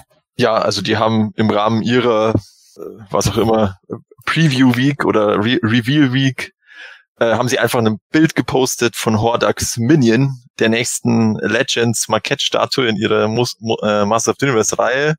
Und da es mich schon irgendwie überrascht, weil das ist ja diese ähm, ja, Fledermaus, Batshield, ja, Kreatur oder was auch immer, die da jetzt als Statue kommt, also als, als Zubehör zum Hordax sozusagen, der ja schon äh, äh, vorbestellbar war vor ein paar Monaten. Und ja, also das war jetzt so, hätte ich jetzt ehrlich gesagt nicht damit gerechnet, dass sie so Zubehörstatuen rausbringen. Äh, was jetzt noch nicht ganz klar ist, ist halt der Preis, weil es wie gesagt nur so ein Bild war von dem. Also das ist einfach so eine rote, große Monsterfledermaus auf, auf so einem äh, Ständer. Und äh, sie soll im August dann exklusiv auf Tweeterhead erhältlich sein. Ich finde es aber auch schon interessant, dass sie diese Fledermaus jetzt eben so separat als äh, quasi Mini-Statue, wenn man es so bezeichnen will, bringen, weil man es ja, du hast es selber erwähnt, die hat ihren Ursprung als äh, Schild von der Hordak Vintage Figur gehabt und äh, ist dann zu einer vollen Kreatur bei den Classics gemacht worden und man, man denkt da immer, ja, das ist das Zubehör und ja, stattdessen kommt die Hordak-Statue und dann kommt die Kreatur. Finde Ja. ich ehrlich gesagt ein bisschen schwierig, wenn ich mir vorstelle, dass ich das sammeln würde. Man zahlt ja wirklich ein Schweinegeld für die Statuen und dann muss man nochmal richtig tief in die Tasche greifen für die, für Hordax Minion. Da frage ich mich schon, ob das Fisch ursprünglich als San Diego Comic Con Exclusive irgendwo gedacht war, aber da steckst du besser im Thema als ich, Matthias. Das kann schon sein, aber da habe ich jetzt ehrlich gesagt nix davon gehört. Ich hätte mir halt eher vorgestellt, dass bei der, bei dem Ex, bei der Exclusive-Version, dass da dann so, so ein zusätzliches äh, Zubehör dabei ist, weil da war damals ich schon mal so, also dass bei der Exclusive-Version nur so ein Wechselkopf dabei ist, äh, weil das, also der Filmation-Kopf war ja das, äh, fand ich fast ein bisschen wenig. Gut, er hat jetzt gleich mhm. viel gekostet, aber, aber ja, inter interessante Entscheidung. Und wie gesagt, jetzt müssen wir mal schauen, was das kostet, das Ding. Und es wurde ja auch schon gesagt, also, äh, also das ist ja nur bei Tweeterhead dann wieder bestellbar. Und also wenn man den Hordak logischerweise schon bestellt hat bei Tweeterhead, dann kann man dann die Bestellungen irgendwie kombinieren. Anscheinend kommen die dann auch gleichzeitig raus, wohl, äh, um dann ähm, Versandkosten und, und irgendwelche Einfuhrgebühren zu sparen. Äh, also prozentual muss man ja eh immer Zoll und so, das muss man ja, zahlt man dann ja höher, aber halt Abwicklungsgebühren oder irgendwas muss dann noch einmal sein. Aber ich finde es hm. schon irgendwie komisch, ne? Also den, den Minion irgendwie als Statue, das ist keine, kein direkter Charakter. Ich finde, das ist so ein Vieh, das gehört einfach zu Hordak mit dazu. Oh. Jetzt muss man es noch einzeln irgendwie kaufen und keine Ahnung, wenn ihr, selbst wenn das Ding jetzt nur ein Huni kostet, ist ein Huni. Ja, genau, ich wollte gerade sagen, wie klingt das? Weißt du, es kostet nur ein Huni. Ja, ja, okay. ja. Genau. Schon gut, Herr Rockefeller. ja, schau mal. Es wird darauf hinauslaufen, dass ich es auch bestelle, leider. Aber ja. Haben mich. Ja, ich finde das immer herrlich. Äh, wird wenn über Preise gesprochen. Gott, ist das teuer. Ja, aber ich werde es bestellen. Ja, ich werde es bestellen. Ja. ich werde es bestellen. das ist vielleicht auch mal, das ist vielleicht auch mal ein separates Hauptthema bei unserem Podcast zu dieser, äh, dieses Ding nach dem Motto teuer, aber ich bestell's trotzdem, was das für Auswirkungen auch vielleicht auf den Markt hat, weil ich mittlerweile manchmal schon das Gefühl habe, dass halt auch Preise verlangt werden, weil die Leute irgendwo das äh, immer noch zahlen, wo ich dann ja, sage, äh, das Preis-Leistungs-Verhältnis ist aber nicht mehr da. Bei Preis-Leistungs-Verhältnis, das finde ich immer ganz schwierig bei so Statuen oder bei so allgemeinen Collectibles, weil die Leistung, was ist die Leistung halt, ja. Ähm, ja, es muss dir natürlich, es ist Kunst, äh, ne? es muss ja. dir optisch gefallen, so, ja. wenn es dir gefällt. Ja, aber du, du siehst ja normalerweise, was äh, irgendwo üblich ist an Preisen. Mhm. Und äh, für, was du für die, was du für einen bestimmten Preis kriegst. Und mittlerweile schlägt es aus meiner Meinung nach äh, stärker aus in Bereiche, wo ich sage, das ist nicht mehr leider damit zu rechtfertigen, wenn eine Auflage geringer sein soll oder wenn da eine Farbapplikation mehr dabei ist. Es gibt immer noch gute Sachen, ohne Zweifel, aber ich habe schon manchmal das Gefühl, dass Hasbro ist so ein Kandidat, die testen das schon bis aufs Letzte irgendwo ja. aus. Wo können wir es noch rauspressen, ob wir, obwohl wir eigentlich nur Centbeträge in der Produktion haben? Mhm. Ja. Aber wie gesagt, das wäre, glaube ich, noch ein weitreichenderes Thema. Ja. Das ist mir nur bei dieser Fledermaus gekommen. Ja, jetzt warten wir mal ab, was die überhaupt kostet. Sagte, ja. sag, sagte er, nachdem er die Snake Mountain bestellte. ja, ja, definitiv. Oh, also. ja. Oh, Mist, ja. Da ist es das schlechte Gewissen. Nein, da ist es der, der, der kleine Junge, der weint. Ah, ja. Oh, herrlich. Ich würde ja sagen, lass uns doch mal über günstigere Figuren sprechen oder Statuen sprechen, aber unser nächstes Thema ist, glaube ich, preislich auch nicht, sage sag ich mal, sonderlich attraktiv, ähm, denn auch Mondo hat auf der Comic Con at Home ja ihre Neuigkeiten mhm. präsentiert. Matthias, ich glaube, auch da bist du Spezialist. Komm, hau raus. Ja, also sie haben in ihrem Video, ähm, das war auch kein Livestream, das war, nee, das war ein Livestream, genau, weil die haben das auf ihrem eigenen YouTube-Account gemacht, das war ein Livestream. Und da haben sie dann zwischenzeit, äh, zwischendrin immer so ähm, ja, Präsentationstafeln zeigt und äh, da war dann die erste Figur äh, Keldor. Der soll im Februar 2021 kommen äh, für 180 Dollar. Und das ist im Grunde der Skeletor-Körper mit auswechselbaren Klauen, damit er auch Stiefelbeine äh, hat, weil der Keldor ist ja eben noch kein Monster in dem Sinn. Und äh, dann auch noch so einen Verwandlungsschädel, wo so grünes Feuer oder und Säure ist. Also es soll ja diesen Übergang hm. von Keldor zu, zu Skeletor darstellen. Gab es das ähm, nicht schon mal? Bei der 2000X-Figur und beim ja, oder genau. was meinst du? Ja, und beim Classics. Oder nicht, Mann, da ist keiner, da ist keiner. Bei der 2000X-Figur. Ja, diesen Übergang meine ich. Genau, Übergang. den Übergang, genau, stimmt, den gab's bei der 2000X-Figur. Ja. Ja, und dann halt das klassische äh, Zubehör, was halt auch beim, beim Skeletor dabei war. Ähm, und die nächste ist dann der Hordak. Also den hatten irgendwie alle früher erwartet, weil der ja auch schon enthüllt war. Letztes Jahr, glaube ich, auf der STCC, wenn ich mich recht erinnere. Oder auf ihrer Designer-Con. Äh, auf alle Fälle war der schon bekannt. Und der soll jetzt erst im Juni 2021 kommen. Der kostet 200 Dollar. Und da ist aber auch dargestellt, dass er ziemlich viel Zubehör hat. Also er hat seine Hurricane-Zubehörteile, also das mit den Kugeln und Fledermausflügel, Kreisel, die Armbrust, die weiße, ein Kanonenarm und Wechselkopf Gesicht, damit er so einen Filmation-Kopf hat. Und was, also das, ich habe leider bei dem Livestream, da war ich dann zu spät droh, eine Frage zu stellen und ich habe es auch beim Durchscrollen nicht gehört, ob irgendwer gefragt wird. Äh, also es gibt einen, also eine, eine Filmation-Variante, also in Blau, aber ob das dann das Exclusive ist, also da ist auch noch ein Imp dabei, oder ob sie den tatsächlich einfach zweimal rausbringen, oder ob dann bei dem auch blaue und graue Teile dabei sind, keine Ahnung. Ich würde mal auf Exclusive tippen. Ich finde das jetzt interessant. Ähm, ähm ich werde da kann man ganz kurz mal eingrätschen, mhm. Matthias. Du hast gerade schon erwähnt gehabt, äh, Keldor ähm, wird erscheinen. Ich finde es mhm. geil hier mit einer äh, mit einem Crossover zum Ghost Rider. Ich wusste gar nicht, dass die, sowas machen. Aber nee, ja, das passt an dieser Stelle off-topic Folge 8 Ghost ja, Rider. Genau, ja. so, genau, ich wollte gerade überleiten. Bitte schaut euch das neueste Video ja. vom Sepp an. Ähm, da spricht er nicht über Skeletor, aber letztendlich über sein alter Ego Ghost Rider. Und, aber worauf ich eigentlich hinaus wollte, war, ja, Keldor wird äh, 180 ähm, Dollar kosten, ähm, so heißt es ja und mehr oder weniger zeitgleich. Also keine Ahnung, ob es zeitgleich ist, aber es passt vom Vergleich her ganz gut. Ähm, wird von den Mode Origins auch vielleicht eine, eine Kelder-Figur erscheinen. Wir wissen noch nicht so ganz genau. Für 15 Dollar. Das heißt, ähm, da haben wir so den direkten Vergleich, wie wir es eben gerade spaßeshalber bei Snake Mountain gesagt haben. Also ich kann mir zwölfmal. Motor Origins Keldor kaufen, bevor ich mir einmal jetzt hier von Mondo den, den Keldor leisten kann. Naja, ist halt jetzt einfach mal so. Ja, wobei der Mondo Keldor, der wurde ja schon auf der PowerCon, ich glaube 2018 vorgestellt. Da, Stimmt, da wurde er angeteasert, aber da durfte ja. nicht drüber geredet werden.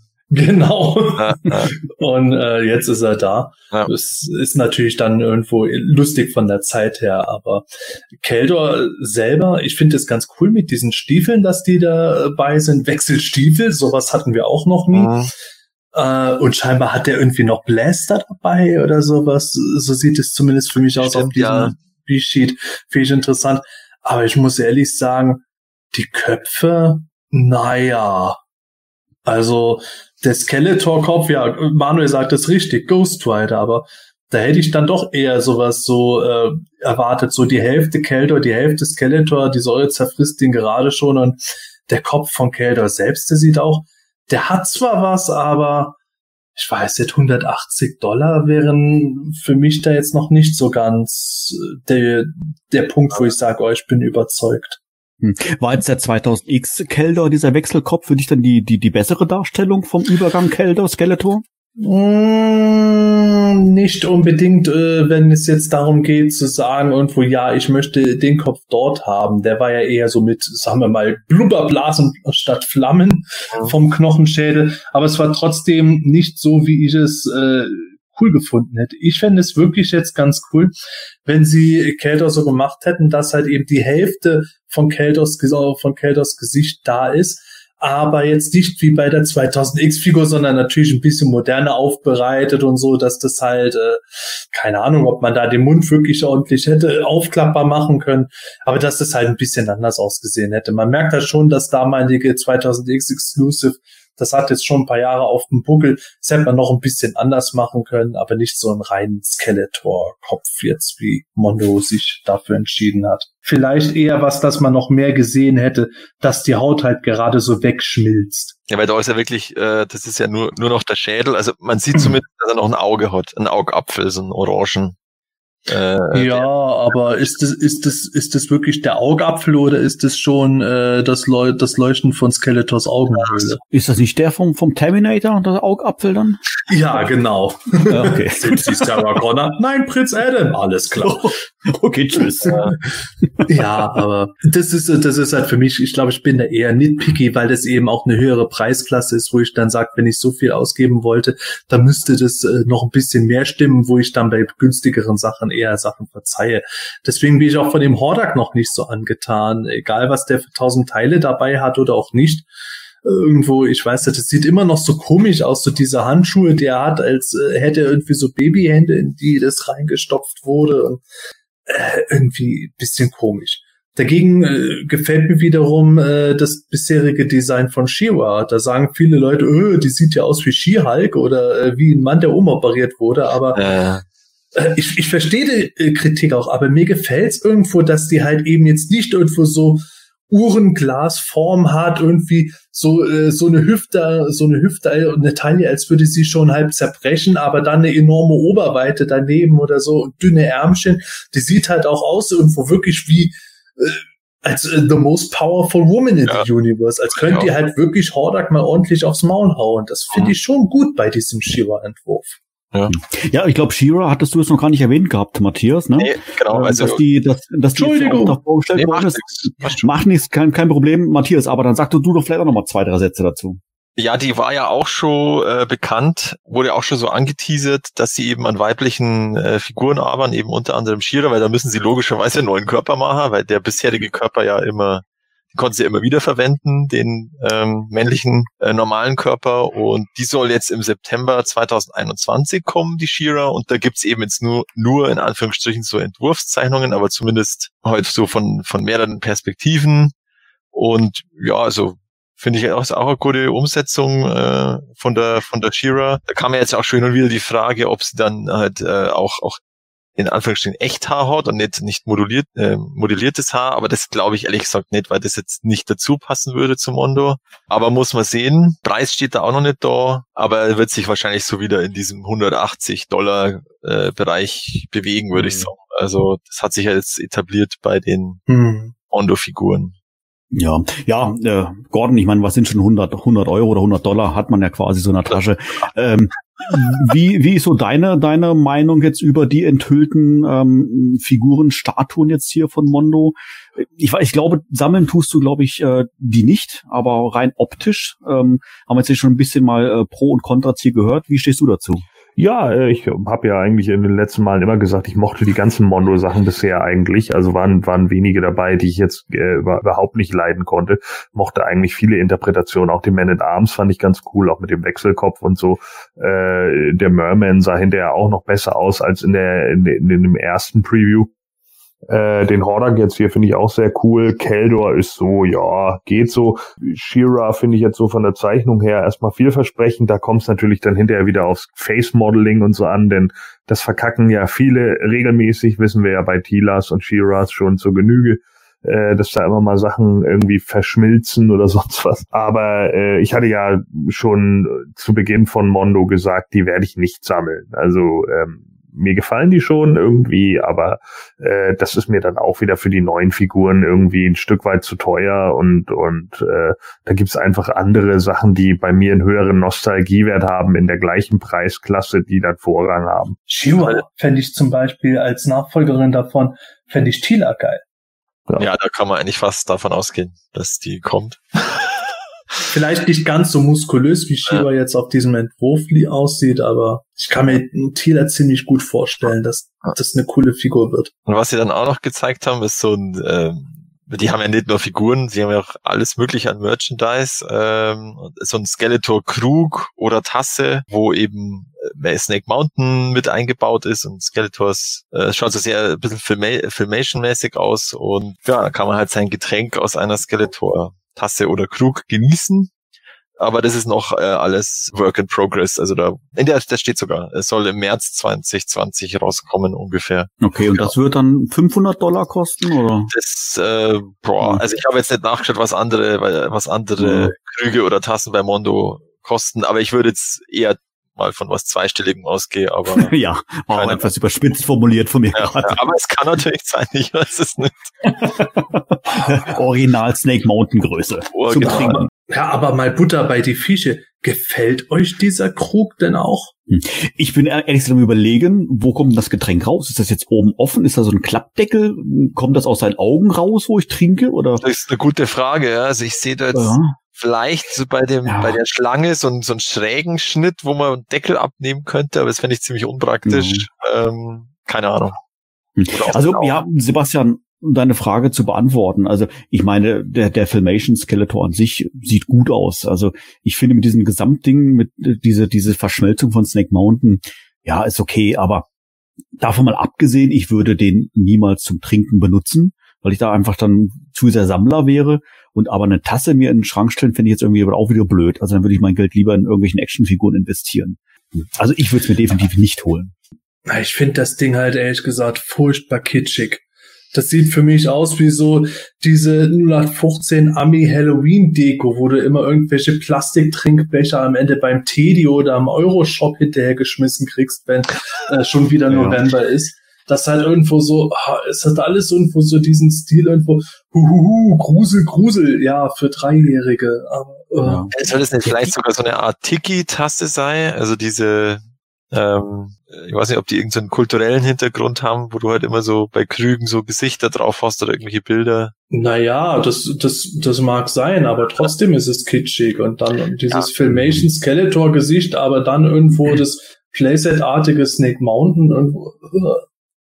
Ich, ich finde es halt, ich find's halt abscheulich hässlich. Ich, ich gönne es jedem, der irgendwie sagt, boah, das finde ich geil, aber Nichtsdestotrotz, ja. meiner Meinung nach ist es halt äh, Halloween-Kitsch. Gordon, was sagst du über diesen Krug? Ja, äh, also ich kaufe ihn nicht. ähm, äh, es ist, äh, ist eine ganz witzige Idee. Es ist mal was anderes irgendwie so. Es ist jetzt auch ein bisschen innovativer als diese Gläser, die wir damals hatten, die ich zwar ganz cool fand wegen der Cross-Sell-Art da drauf, aber letzten Endes waren die natürlich relativ billig gemacht. Und wenn du die wahrscheinlich zweimal in der Geschirrspülmaschine hattest, war die Cross-Sell-Art auch ab. Das, das mhm. wird hier, wird bei den Dingern hier wahrscheinlich nicht der Fall sein. Die wir sind da vielleicht ein bisschen stabiler und so, aber ich, ganz ehrlich, ich brauche jetzt auch irgendwie keinen äh, ja, ich, ich, ich brauche keinen Mack. Aus was soll der eigentlich sein? Das ist keine die Frage, Ahnung. genau. Achso, ja, kann also auch aus Porzellan oder so. Ich würde auch Weichmacher. Mack, Mack ist ja auch, das kann ja Krug oder Tasse sein. Also das ist so ja. beides keine Ahnung. Ja, also weiß ich nicht. Ähm, ja, ist sicherlich ganz witzig, aber ich, das, ich glaube, das brauche ich einfach nicht. Ich habe äh, was was so Geschirr-Equipment und so angeht, habe ich das meiste. Also da brauche ich jetzt nicht noch einen Skeletor-Krug. und dafür trinke ich auch zu selten irgendwie Bier oder so. Wenn, dann trinke ich das eher aus der Flasche als aus dem Krug. Also ich habe sogar noch tatsächlich auch irgendwie Krüge noch hier stehen, weil mir die mal geschenkt wurden. Ob man es glaubt oder nicht. äh, und ich glaube, davon habe ich sogar mal zwei irgendwann zu einem Polterabend mitgenommen, weil die einfach zu viel im Schrank waren und habe die da zerdeppert. Also von daher, nö das ist nichts meins. Okay, also äh, ich würde sagen, wir waren jetzt, sind abgerutscht so ein bisschen jetzt von den von den hochwertigen äh, Figuren, Schrägstrich Statuen von von äh, Mondo und sind jetzt angekommen bei Merchandise von Mondo und bleiben wir doch bei Merchandise. Ähm, Du hast es anfangs auch schon kurz erwähnt gehabt, Matthias. Ähm, Hot Wheels äh, hat ja auch ein Panel gehabt, wenn man das so sein nennen darf, äh, wo sie dann ähm, über ihre Neuigkeiten gesprochen haben. Ja, warum denn Hot Wheels? Wir reden doch hier über Motu. Ja. Wo ist denn da der Zusammenhang, Matthias? Also das gab es ja schon früher, so ähm, Character Cars äh, von Masters of the Universe, beziehungsweise Autos, wo Masters of the Universe draufgedruckt war. Und das machen sie ja jetzt auch immer wieder von Star Wars und so. Auf alle Fälle kommen im Herbst ähm, neue Masters of the Universe äh, Character Cars bei Hot Wheels raus. Und zwar natürlich geht's los mit He-Man und Skeletor. Das sind dann, dann so, also der Skeletor, das ist so ein Hot Rod, halt so lila, grün, wo sein Gebiss quasi der Kühlergrill ist und, und das He-Man Character Car hat halt äh, quasi eine Axt als Spoiler und, und seine Fellhose ist der, der Frontspoiler und das Dach ist, ist seine blonde, äh, ja, sein Pilzkopf und so. Das sind bis jetzt auch nur Zeichnungen, aber das kennt man ja von den Star Wars Character Cars, ja, das sind halt einfach so, da toben sich halt diese, die Hot Wheels Autodesigner aus, dass sie dort den Charakter irgendwie im Auto unterbringen. Und ja, also wenn ich es irgendwo bei uns normal krieg, äh, im, im Einzelhandel oder so, dann werde ich mir da auf alle Fälle die mal mitnehmen. Aber bei Hot Wheels hast du jetzt online immer das Problem, die konntest du nicht gezielt kaufen, sondern da steht dann immer nur Sortiment sortiert oder irgendwo, irgendwie so und dann kriegst halt irgendwelche. Also das, so hat ich, also das ist jetzt meine Erfahrung. Du konntest nicht einfach sagen, ich hätte jetzt, oder das, was dir online angezeigt wird in der Verpackung, da steht immer dabei, äh, es kann auch ein anderes Auto sein, ein anderes Auto sein. Ich weiß nicht, wie es bei diesen Character Cars ist. Äh, Gordon, ich habe gerade im Hintergrund so ein bisschen Raunen gehört. War das jetzt eher positiv oder negativ? Äh, naja, also ja, ich meine, ich bin kein Autosammler. Ne? Ähm, äh, ich meine, ich finde das immer ganz cool. Ich finde es auch ganz beeindruckend, wenn Leute dann da irgendwie so eine riesige Sammlung an Hot Wheels. Ich finde ja Sammlungen generell immer geil. Ist scheißegal, was Leute sammeln. So, wenn sie, wenn sie wirklich viel und und und das Ganze auch im guten Zustand hat, gucke ich mir sowas auch gerne an. Kann ich mir auch bei Münzsammlungen oder so oder bei Briefmarkensammlungen angucken. So ist es ja nicht.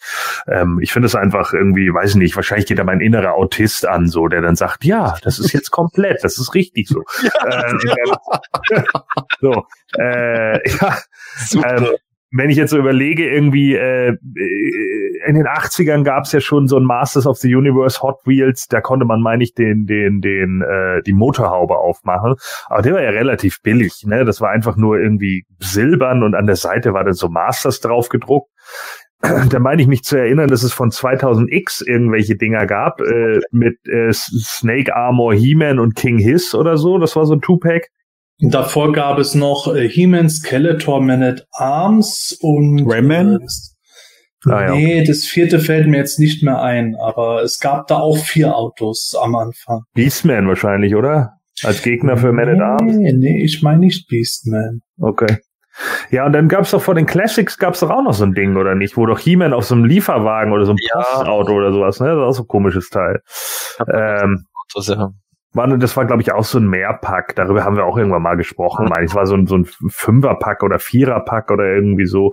Ähm, hier haben sie es jetzt ja tatsächlich mal mehr so gemacht, dass das Auto, ich glaube, es gab sogar äh, in den 80ern noch so einen Lieferbus von, von Hot Wheels mit Masters of the Universe, äh, äh, Toy Delivery drauf oder so. Den fand ich damals ganz geil, weil ich den mal irgendwo gesehen hatte. Ich weiß gar nicht, ob ein Kumpel von mir den hatte oder er stand bei uns im Laden und den wollte ich dann irgendwie haben und dann kam der, äh, äh, habe ich den aber nicht gekriegt. Kann auch sein, dass er bei einem Kumpel stand.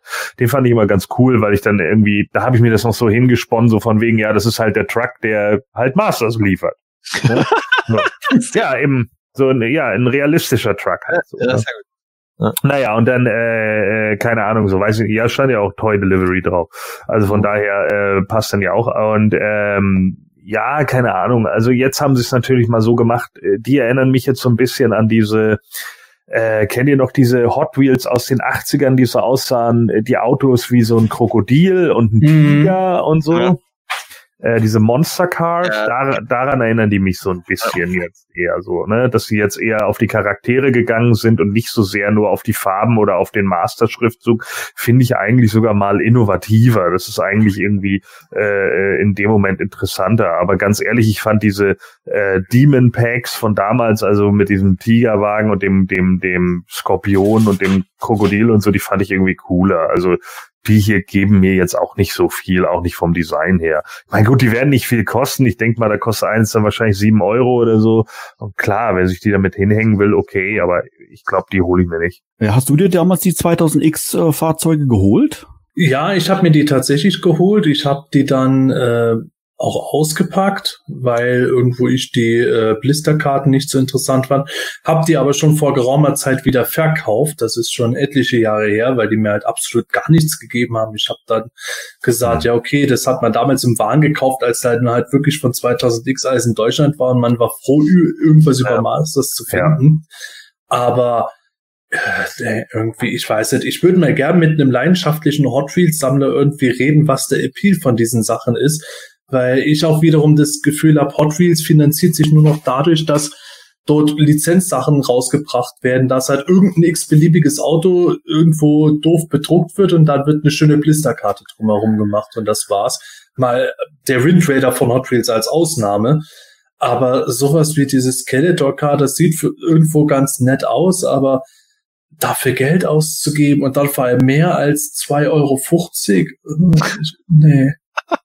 Ja, ähm, das, äh, also ich, ich kenne einen, der, der tatsächlich äh, äh, Hot Wheels sammelt hier, hat auch diese, diese Color Changer und diesen ganzen Kram. mhm. ne? Äh, die Farben mhm. wechseln konnten unter Wasser. Ja, die alten Hot Wheels, klar, so, sowas wie diese mit den Damage-Teilen und so, die, das, die Zauberrüstung-Feature Feature hatte, klar, aber so die aktuellen halt. Ja, also der, ähm, also wenn ich so wie ich ihn jetzt so mitbekomme, er sammelt natürlich auch nicht alles, weil Hot Wheels ja mittlerweile auch ein Fass ohne Boden ist. Das ist ja mhm. irre, was da rausgekommen ist. So den Platz hätte er wahrscheinlich gar nicht. Aber er sagt halt immer wieder so, ja, es kommen immer noch mal wieder Serien, die dann wieder geil sind. Die haben dann wieder ein geiles Design oder die haben dann so Autos. Er sagte, manche sind auch einfach billig. Die sehen einfach schäbig aus und so. Aber dann greift er halt trotzdem mal wieder zu, weil dann, dann ist er bei Woolworth und da gibt's sie dann plötzlich für 99 Cent das Stück. Und dann sagt mhm. er sich, naja, ein Fünfer habe ich noch in der Tasche, also nehme ich mal fünf mit und dann will er die anderen fünf, die dazugehören, auch noch haben und schon sind wieder zehn Euro weg und er hat die halt komplett. So, und das, ja, aber äh, es ist doch bei uns nicht anders. Ja, so, so läuft es ja immer. Ja, eben so. Und das ist ja eben genau der Punkt. So. Und, und er sagt dann halt, es gibt eben einige, die findet er designtechnisch richtig cool. Es gibt einige, die hat er tatsächlich auch nur gekauft, weil er äh, wusste, die werden wahrscheinlich wertvoller. Und da hat er auch mittlerweile ein Näschen für. Also der weiß auch genauso, wann welche Sachen wie äh, irgendwie was kosten. Gab es nicht auch irgendwie von dem, von dem Disney-Film Cars dazu irgendwie was von Hot Wheels oder so? Ja, das war eine riesige, langlebige Serie. Das war ja. für Mattel der Erfolg schlechthin. Ja, und die hat er irgendwie, ja. die hat er komplett mit allen Con-Exclusives in allen Farben. Also diesen äh, hier Nebencharakter, wie heißt der Hook oder so, den es doch ja. irgendwie mit in drei verschiedenen ja, genau. Farben oder so gab ja, und den gab es dann noch in irgendeiner besonderen, was weiß ich, keine Ahnung, Einhornstaub-Variante, keine Ahnung, wie das Ding hieß. Auf jeden Fall, der hatte tatsächlich alle davon. Wirklich alle und auch alle original verpackt da stehen so. Und ich habe dann auch gesagt, ja, das ist äh, ganz geil so. Das fand ich schon ganz cool, sich das dann wieder anzugucken. Es hat dann auch wieder so Spielzeugladen-Flair und sowas. Das war schon wieder ganz cool. Aber ähm, ja, mir persönlich gibt es auch nichts. Aber für ihn ist es halt so, ähm, es gibt immer wieder Autos, sagte er, die haben wieder ein Design und so viele Serien gibt es pro Jahr dann ja auch wieder nicht. Und ja, es ist dann eben sein Hobby, ne? Ja, also tatsächlich kann ich das dann nachvollziehen, dass man jetzt sagt, ja, es gibt bessere und schlechtere Reihen dabei. Ja, und Hot Wheels ist ja, glaube ich, immer noch ein Cash Cow bei, bei Mattel. Also da, da müssen es halt einfach ja.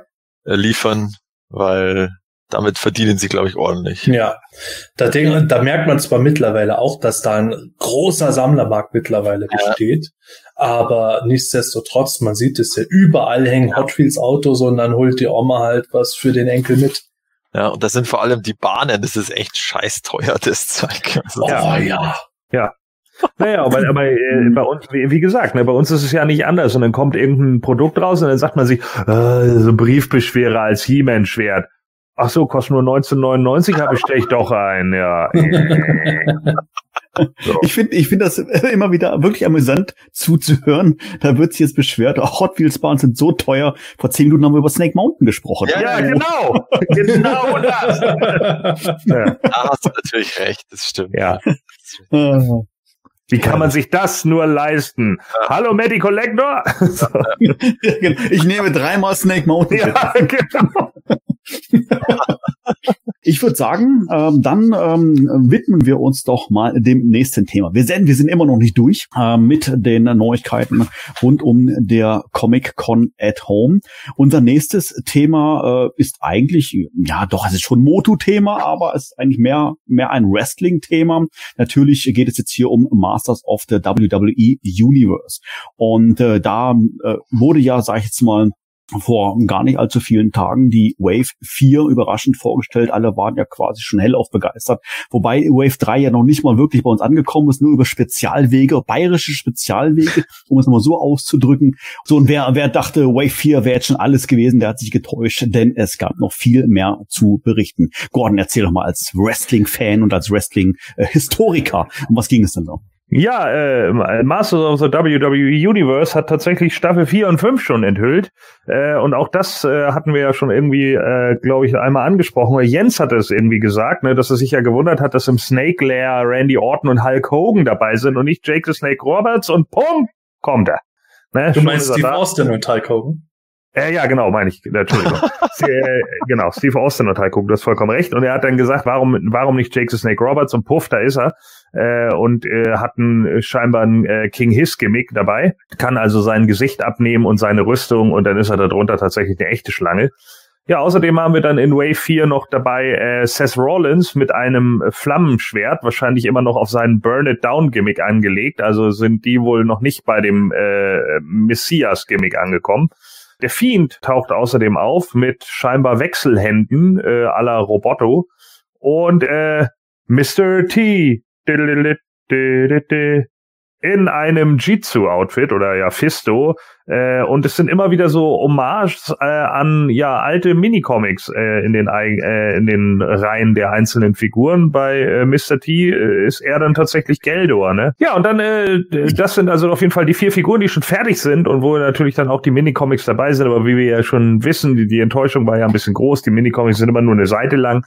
Äh, das ist natürlich immer so ein bisschen äh, äh witzlos und farblos, aber trotz alledem natürlich ganz lustig gemacht. Und äh, dann ist Wave 5 noch vorgestellt worden, zumindest in äh, Prototypzeichnungen und oder in, in, in ja in Art. Äh, und zwar sollen jetzt noch auf uns zukommen äh, The Man, Becky Lynch, die aber ganz und gar nicht wie ein Man aussieht, sondern wie Tila einfach nur. Äh, dann haben wir Rowdy Roddy Piper mit einem ähm, ja, mit einer Battle Armor, äh, wo sein Hot Rod Logo kaputt geht und einem Lendenschutz, der so angedeutet sein sein äh, Kilt ist. Dann haben wir Ricky the Dragon Steamboat äh, in der Dragon Blaster Variante. Das fand ich allerdings sehr schön. Und äh, ja, tatsächlich ein Macho Man in NWO Outfit. Also The Madness ist dann back. Und da habe ich ja vorausgesagt, ne? Hulk Hordak. Der wird, der wird noch kommen. das ist nicht zu fassen. Wir ja. sagen es, glaube ich, seit mittlerweile einem ganzen Jahr. Der muss ja, und, und wenn das, und wenn das kommt, dann wird Gordon wieder zitieren, siehst ihr, seht ihr, wir haben es vorhergesagt. Ja, genau. Ja, ist auch einfach so.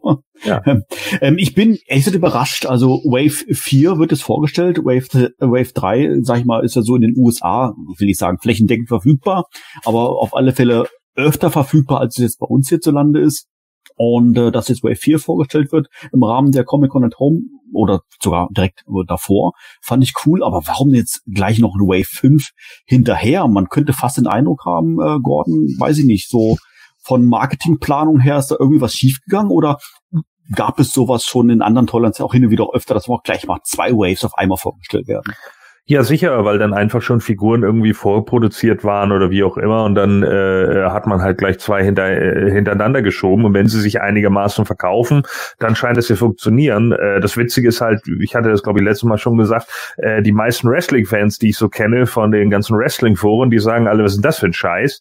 Ja, und dann gibt's immer so eine Figur, wo sie sagen, naja, der sieht ganz witzig aus, aber kaufen würde ich mir die nicht. Und äh, die Moto-Fans sind irgendwie alle begeistert, zumindest die, die äh, damals auch Wrestling geguckt haben. Ja, was sicherlich ein sehr großer Anteil war. Ne? Also gerade mal so mal Anfang der 90er, das Wrestling. Ja, genau. Und da haben wir jetzt auch viele Charaktere dabei, ne? Also ich meine, ja. äh, Ricky the Dragon, äh, Roddy Piper, Macho Man, das sind ja Jake the Snake, das sind ja tatsächlich alles äh, Charaktere, die dann auch eben damals mit dabei waren. Und ähm, ich glaube schon, da, da wird auch momentan viel drauf hingearbeitet von Mattel, ne? Dass auch diese Leute dann eben abgefrühstückt werden, weil sie einfach merken, okay, das sind die Helden aus deren Kindheit im Wrestling. Ja, natürlich. Und dann halt pro Wave ein bis maximal zwei Figuren von aktuellen Superstars, mhm. die halt, sagen wir mal, so die Uppercard immer und die Main Events bestreiten. Genau. Das ist tatsächlich halt deren Konzept momentan. Ja. Äh, Sepp, du bist ja auch bekennender Wrestling-Fan und hast ja auch schon das ein oder andere Off-Topic-Video zu den vergangenen Waves gemacht. Was sagst du zu dem neuen Sortiment? Mhm. Oh ja, also ich habe es schon oft genug gesagt, äh, von anfänglich spontanen Ablehnung bei der letztjährigen STCC zu absoluter Begeisterung heute ist es bei mir gewandert. Ich liebe diese Toyline einfach und äh, es, äh, ich liebe die nicht äh, so vollkommen, dass ich jede Figur gleich abfeiere, aber da sind schon wieder sehr geile Sachen dabei. Äh, Seth Rollins von Wave 4 finde ich halt ehrlich gesagt den Lamer, der Wave. Der hat halt eine Sodec Moto Classics Rüstung bekommen und das Moto Classics Dragoman Flammenschwert, eben Burn It All Down. Äh, damit halt irgendwo seine normalen Klamotten möglichst ein bisschen nachgegeben werden. Der sieht aber lahm aus. Das Geile daran ist eigentlich, dass wir schon seit Anfang des Jahres von dieser Figur wussten. Das war nämlich die Figur, die in Nürnberg auf der Spielwarenmesse ausgestellt war mhm. und über die wir bis jetzt nichts verraten durften, weil die nirgends aufgetaucht ist seitdem. Mhm.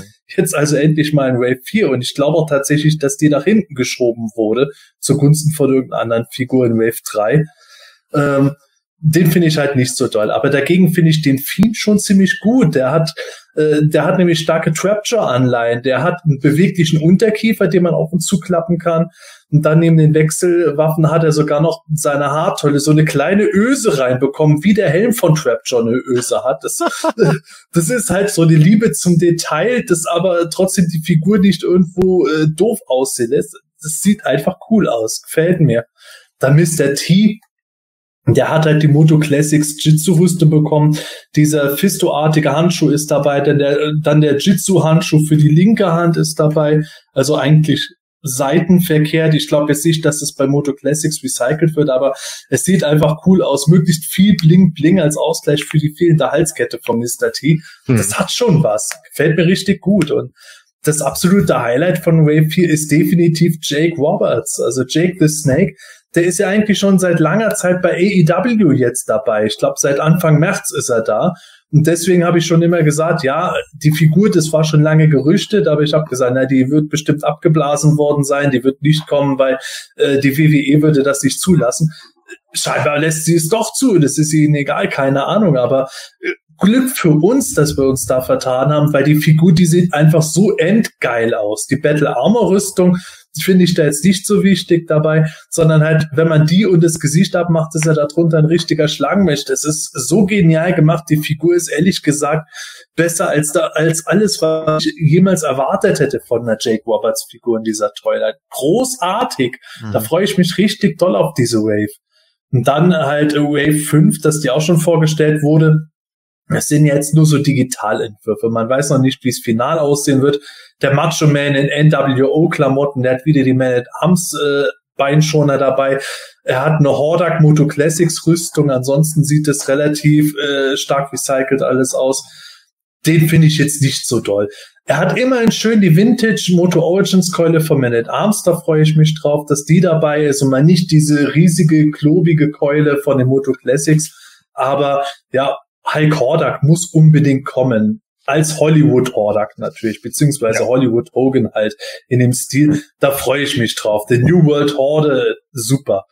Ja, vor ähm, allen Dingen, er könnte dann den Horderkranz ja als die Federbohr haben, ne? Ja, genau. Das wäre perfekt, ey. Absolut. Und dann könnte er noch einen Wechselarm dabei haben, wo er dann äh, einen Waffenarm hat. Deswegen habe ich ja dieses, äh, dieses Design gemacht für so ein, äh, für so ein äh, Hulk Hordak Shirt, wo dann halt eben diese typische Hogan-Pose in dem Stil gemacht, das käme super geil. Also da freue ich mich drauf, wenn das mal in einer sechsten Rave oder so kommt.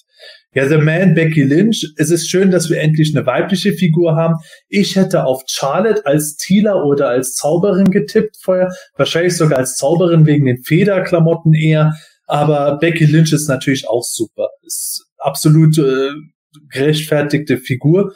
Dann Ricky the Dragon Steamboat, der hat die Rüstung von Merman da recycelt. Ich vermute mal, dass es die Moto Origins Rüstung sein wird oder eine modifizierte Moto Classics Rüstung, damit dieser Moto Classics Drache von Dragon Blaster Skeletor hinten drauf passt. Ja, es ist nicht gerade das populärste Design, aber das farbenfroheste und es passt halt, weil damals die Hasbro-Figur von Ricky Steamboat auch in dem Stil gemacht war. Ja, war ja sein Entrance-Outfit. Ja, genau. Das ist halt, hat es nur sechs Monate ungefähr getragen, aber es ist halt mhm. bis heute sehr bekannt geblieben und passt soweit für mich. Und dann Waddy Piper, der war auch gerüchtet lange. Das ist halt so auch wieder dieser typische klassische Star, wo ich sage, ah, ist eine coole Idee, da den Battle Armor nochmal zu nehmen und dann Skeletors Lendenshorts zu äh, benutzen und so zu färben, als wäre es jetzt eben der Kilt, ist eine geile Idee. Das ja. Ist, da nerd ich halt echt total ab. Ich meine, Übrigens, Charlotte, hm? Charlotte, glaube ich, wird als Shira kommen. Ja, Shira oder eben die Zauberin. Mal gucken, ja. wie sie es machen. Aber ich könnte, ich könnte es mir bei Charlotte gut vorstellen, weißt du, wegen Shira, äh, dem zweiten Outfit, wo sie, wo ja. Starburst, wegen der Robe. Ja, und äh, das passt natürlich auch ein bisschen zu The Green, weil Shiva ja die äh, königinartige Tiara trägt und so. Genau. Das kann ich mir schon vorstellen. Ich kann es aber eben wegen den Federbestückungen ihres äh, ihres äh, wie nennt man das ihrer Robe auch Ja. als Zauberin vorstellen. Egal wie, es wird bestimmt eine geile Figur werden. Aber das sind halt so Sachen. Es ist so es ist so schön überraschend mal. Wisst ihr, wenn wir jetzt Moto Classics reden, wenn da jetzt gesagt wird, ja, da kommt ein Hordak, da ist eigentlich das einzig Interessante, wie der Kopf dieses Mal gegenüber der Vintage-Figur verändert wird und hat er vielleicht einen austauschbaren Waffenarm dabei. Ansonsten, ja, Hordak, man wird keine große Überraschung erleben. Aber hier mit jeder Wave kommt irgendwas, wo ich sage, boah, geil, also die Idee, ein Undertaker als Scarecrow oder eben Waddy Piper in Battle Armor und sowas, das, das begeistert mich. Da habe ich einfach Spaß dran. Da fühlt man sich auch ein Stück weit wieder wie ein Kind, das früher in den Laden gegangen ist und hat irgendwas gesehen, was es noch nie zuvor gesehen hat. Hm. Und der, der Jack the Snake Roberts, den kenne ja sogar ich. so, ja, und und- ganz und- ehrlich, so eine Figur, King Hiss, in dieser Version irgendwo Ja. zu machen. hallo. Oder halt einen Schlangenmenschen generell, da wird man sich doch die Finger an. Ja, das ist ein Schlangenmensch mit Fukuhila-Matte und Schnurrbart. Also mehr, Ja. geht, mehr geht ja wohl nicht. Also das ist, das ist ja großartig. Also ähm, da muss ich ganz ehrlich sagen, wenn ich den irgendwann mal äh, kriege, dann bin ich da nicht unaufgeschlossen. Also ich finde den, den Komma super auch dann zu den normalen Origins stehen. Und, und bei Mr. T, da ist natürlich auch irgendwo die Verbindung zum A-Team da. Ja, finde ich auch cool, weil mit dem Rest konnte ich heute jetzt einfach nicht so viel anfangen. Aber Jack the Snake Roberts, Hammer. Also Wahnsinn. Also diese Matte und der Schnurrbart da nur über dem Schlangenmaul, das ist perfekt. Ja, da kann man auch schon sehen, das wird die Figur werden, die dann bei Spielwelt Schütz wahrscheinlich als erstes Ja. äh, vergriffen Ja. sein wird und nur noch im Assortment erhältlich wird, weil Ja. ich, ich glaube, es gab noch keine einzige Person, die gesagt hat, oh, Jake the Snake, na ja, aber Seth Rollins, der ist geil. Ja, genau. Endlich, endlich eine braun-schwarze Zodak-Rüstung. Ja. obwohl, obwohl die dann wieder ein gutes Update für Wunder wäre. oh ja. Ich denke, Seth wird halt wieder dann für die Kiddies sein und so, ne? Während dann die anderen. Ja, vielleicht nicht nur für die Kiddies. Ich, ich glaube halt, dass das generell irgendwo sowas ist. Kiddies und Erwachsene gleichermaßen, weil halt Leute in unserem Alter ja auch die WWE gucken und da ist Seth Rollins halt in jeder Show irgendwo dabei. Ist aber auch so ein bisschen von der Aufteilung her, weiß man auch nicht so genau, wer kämpft eigentlich auf wessen Seite bei denen, ne? Also der Fiend ist jetzt hier Menace of Trapjaw. Aber bei Seth Rollins, der kämpft dann einmal gegen Triple H, der ein Heel ist, aber links daneben rennt dann ja scheinbar trotzdem auch Roman Reigns auf ihn zu. Ja, das passt irgendwie zur Vision von Vince McMahon bei der WWE mittlerweile. Es gibt ja nicht so eindeutig gut und böse, sondern das kann auch mal äh, Big Show immer von Sendung zu Sendung auch irgendwie wechseln, wie es gerade irgendwo zu Pass kommt. Und das hat man auch bisher bei den Figuren. Es gibt sehr wenige reine Heels. Triple H ist in dieser Toyline als Heel angelegt. Und dann gibt es noch den Faker John Cena. Alle anderen Charaktere, da könnte man höchstens sagen, der Undertaker ist wahrscheinlich ein, ein Tweener. Ja. Weder Heel noch Face, sondern beides. Aber The Fiend ist so eine der ersten Figuren seit langem, wo du wirklich weißt, jo, böse. Oder Jake Roberts, jo, böse. Und der andere Comic oben bei Seth Rollins ist ja die, die Hommage auf Hordak, ne? Mhm, die Rache des Betrogenen. Mhm, Genau. Und was Ja. war's bei Jake? Bei, Jake, bei Jake Roberts, das, das ist äh, King of the Snake Man. Ah, ja, genau. Stimmt, Ja, genau, das war's. Ja, ja. Genau, und also da wo der Macho Man, das ist ja auch übrigens geil, auch auf der ganzen Verpackung, Jake Roberts äh, jagt seine Schlange auf den Macho Man. Jeder Wrestling-Fan weiß, dass Ja. es wirklich mal gewesen, Ja, dass ja. die Schlange den gebissen hat. Und das finde ich ganz cool. Da wo auf dem Masters Mini-Comic halt ein Schlangenmensch war, da ist jetzt der Macho Man. Und da wo Heeman sich gegen die Schlange gewehrt hat, da ist jetzt Jake Roberts und geht auf den Macho Man los ist. Das sind schon schöne Hommagen, die der Alex. Jimenez da reinbringt. Ich fürchte dir, wenn es mit der Toyline so weitergeht, gehen ihm bald die äh, Mini-Comic-Cover aus, der nachmacht. Ja, Die Backcard-Motive sind ja auch ziemlich cool, muss man sagen. Das Also, war, glaube ich, SummerSlam 91, wo die Fehde losging zwischen Jake ja, Roberts genau. und Macho Man. Bei The Match Made in Heaven. Wir hatten vorhin schon mal drüber gesprochen gehabt, zumindest mal ganz kurz, äh, Matthias, ähm, dass Mattel ja selber keine neuen Masters vorgestellt hat. Leider keine neuen Masters vorgestellt hat auf der Comic-Con at Home. Aber, Punkt, Punkt, Punkt. Und äh, das Aber, um was geht's denn da? Erzähl mal. ja, sie haben über ihre Social-Media-Kanäle, haben sie äh, ja schon im Vorfeld ähm, angekündigt, dass sie eben so eine Abstimmung machen über die nächste Origins-Figur. Also das ist auch so ganz äh, wolkig formuliert. Nächste, ist es jetzt die nächste nach den bekannten Waves oder irgendwann halt mal die nächste. Und dann wurde halt enthüllt, ja, es ist ein Vierkampf zwischen Wunder und Minicomic Triclops und äh, Anti-Eternia Keldor und Anti-Man at Arms. Und dann haben sie eben diese Abstimmungen gestartet und dann war es aber nicht alle vier gegeneinander, sondern in so Duellen. Und das erste Duell äh, war Keldor gegen Man at Arms, weil da haben sie wirklich dann Anti-Eternia sozusagen als, als Duell gestartet. Und da konnte man dann eben abstimmen über, über drei Wege. Also das fand ich auch faszinierend. Also über, über eine normale Facebook-Umfrage, also im normalen Newsfeed, dann über eine Facebook-Story und über eine Instagram-Story.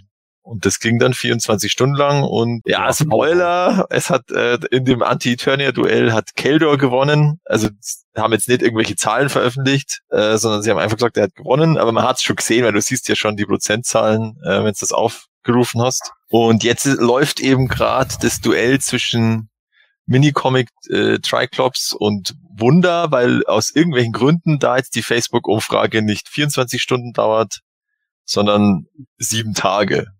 Keine Ahnung, warum. Hm. Läuft das dann nicht über Instagram? Auch über Instagram? Da war, da war die, da waren auch die Umfragen bei der Instagram Story und bei der Facebook Story, aber die sind, die sind ja rein technisch immer nur 24 Stunden da.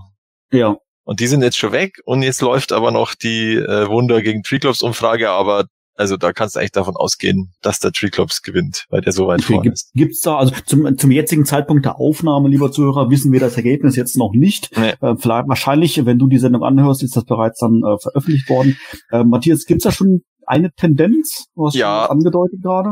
Also bei der Facebook-Umfrage ist der Triclops 64 Prozent und der Wunder 36 und bei den Stories war es auch immer so um den Dreh 60 zu, zu 40 für Triclops, mhm. Triclops. Ähm, Sebastian, was, was, was, was denkst du, ähm, wann, wann, wann wird diese Figur kommen? Ist das ein Bestandteil von Wave 3, 4, was ganz anderes? Oder was, wie schätzt du das ein?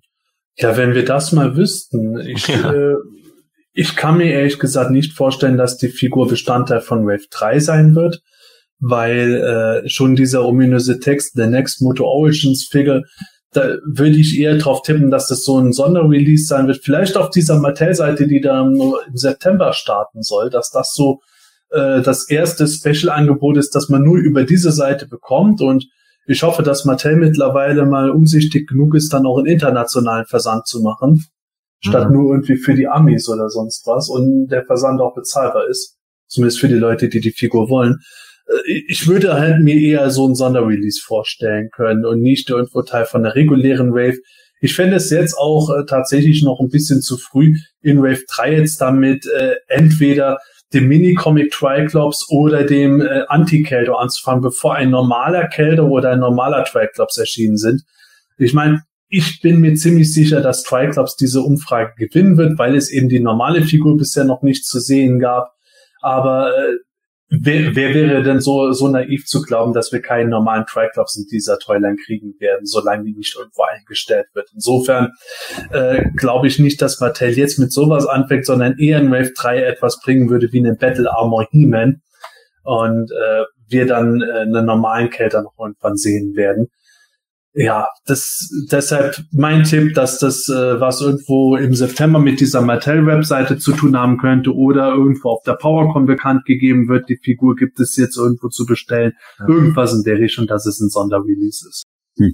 Ähm, ja, wir sprechen jetzt ja quasi schon von Wave 3 beziehungsweise darüber hinaus. Wir haben Wave 2 und 1 ja noch nicht einmal offiziell bei uns hier erhältlich. Selbst in den USA ist es ja nur äh, ja bruchstückhaft, sage ich jetzt mal, bei Walmart-Märkten verfügbar. Ich glaube, in der Richtung äh, gab es auch eine Neuigkeit, äh, Matthias, aber bevor wir darauf eingehen, äh, würde ich äh, dir nochmal ganz kurz die Frage stellen, ist es nicht grundsätzlich etwas befremdlich, hier schon irgendwelche Votings zu machen über neue Figuren, wenn Wave 1 und 2 offiziell noch gar nicht verfügbar sind? Wie kommt es zu so einer, ja, ich sag mal, zeitlichen Überlappung? Ja, das ist schwer zu sagen. Also das Vielleicht wollten sie einfach irgendwas zu SDCC machen, eben mit Masters of the, Masters of the Universe Origins, aber haben eben noch kein grünes Licht für eine größere Geschichte oder eben für eine Enthüllung äh, für irgendwas und dann haben sie sich halt gedacht, sie machen mal eine Umfrage in den sozialen Medien, das kommt voll modern rüber und Faneinbindung und lauter so Geschichten. Aber pff, also ich würde da jetzt auch nicht zu viel rein interpretieren. Also ich denke, die wollten halt einfach mal irgendwas machen. Äh, eben äh, so mal ein paar, ja, Fan, die Fans so ein bisschen mit einbinden.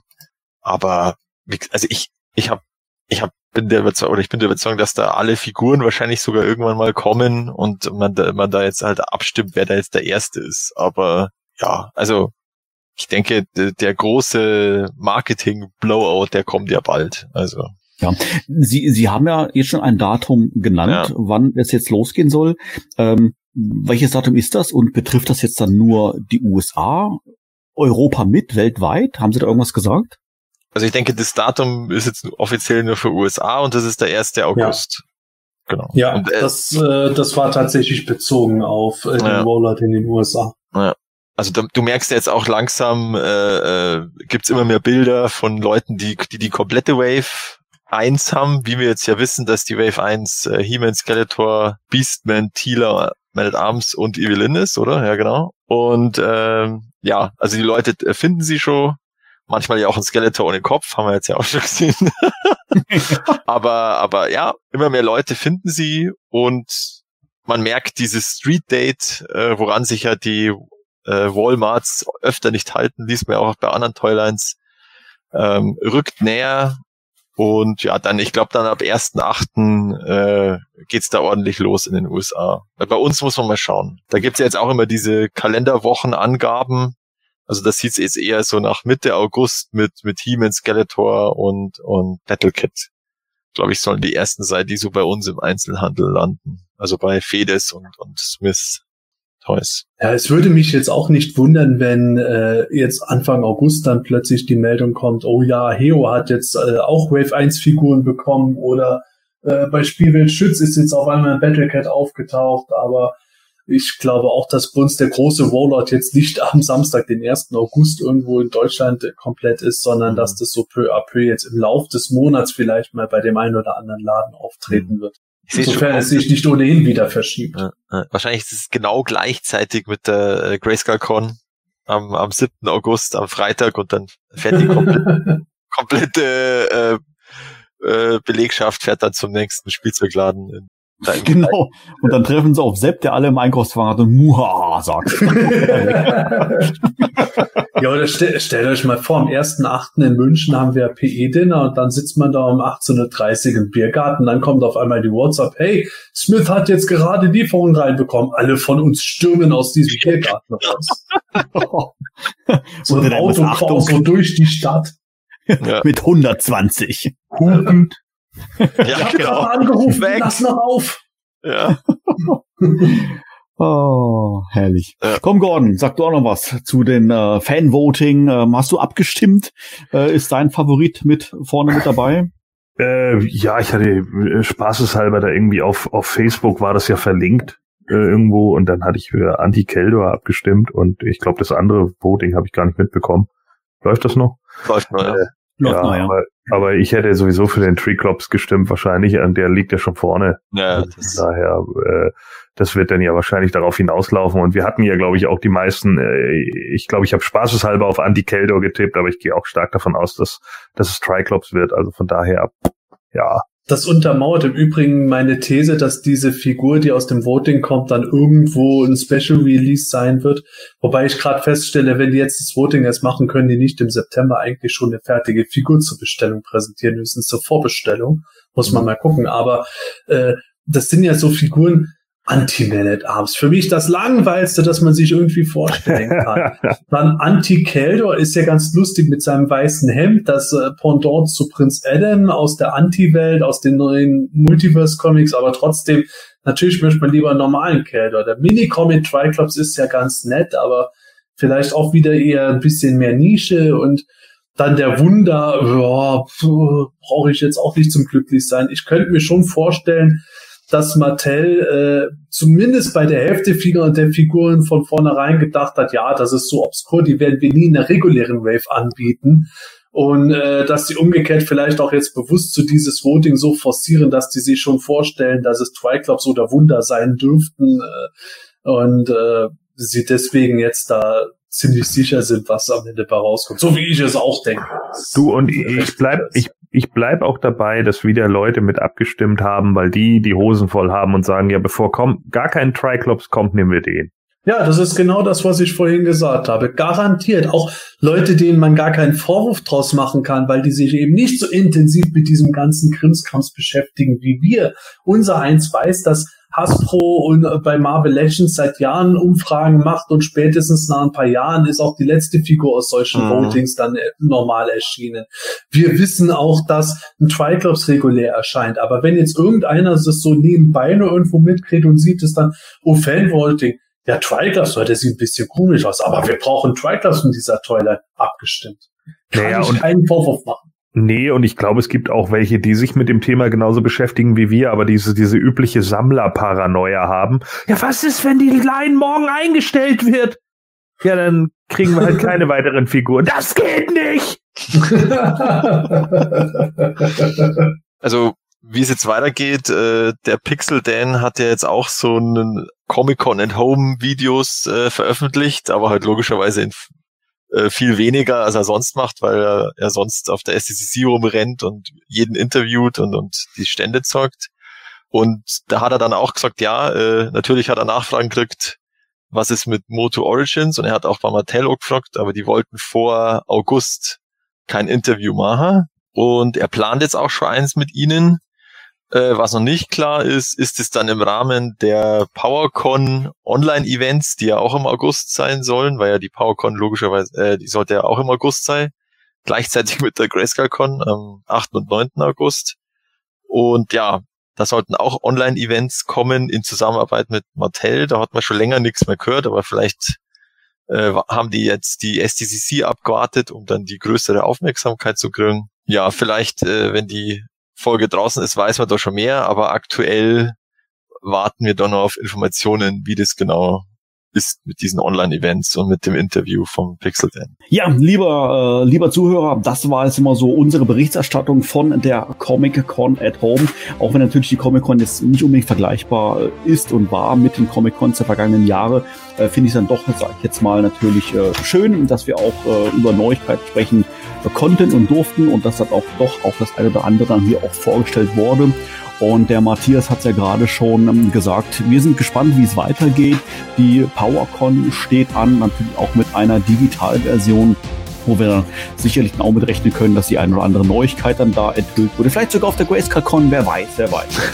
auf alle Fälle lohnt es sich natürlich dran zu bleiben hier bei uns im Podcast, als natürlich auch auf Planet Eternia selber. Ja, also ich hoffe, du hattest deinen Spaß beim Zuhören.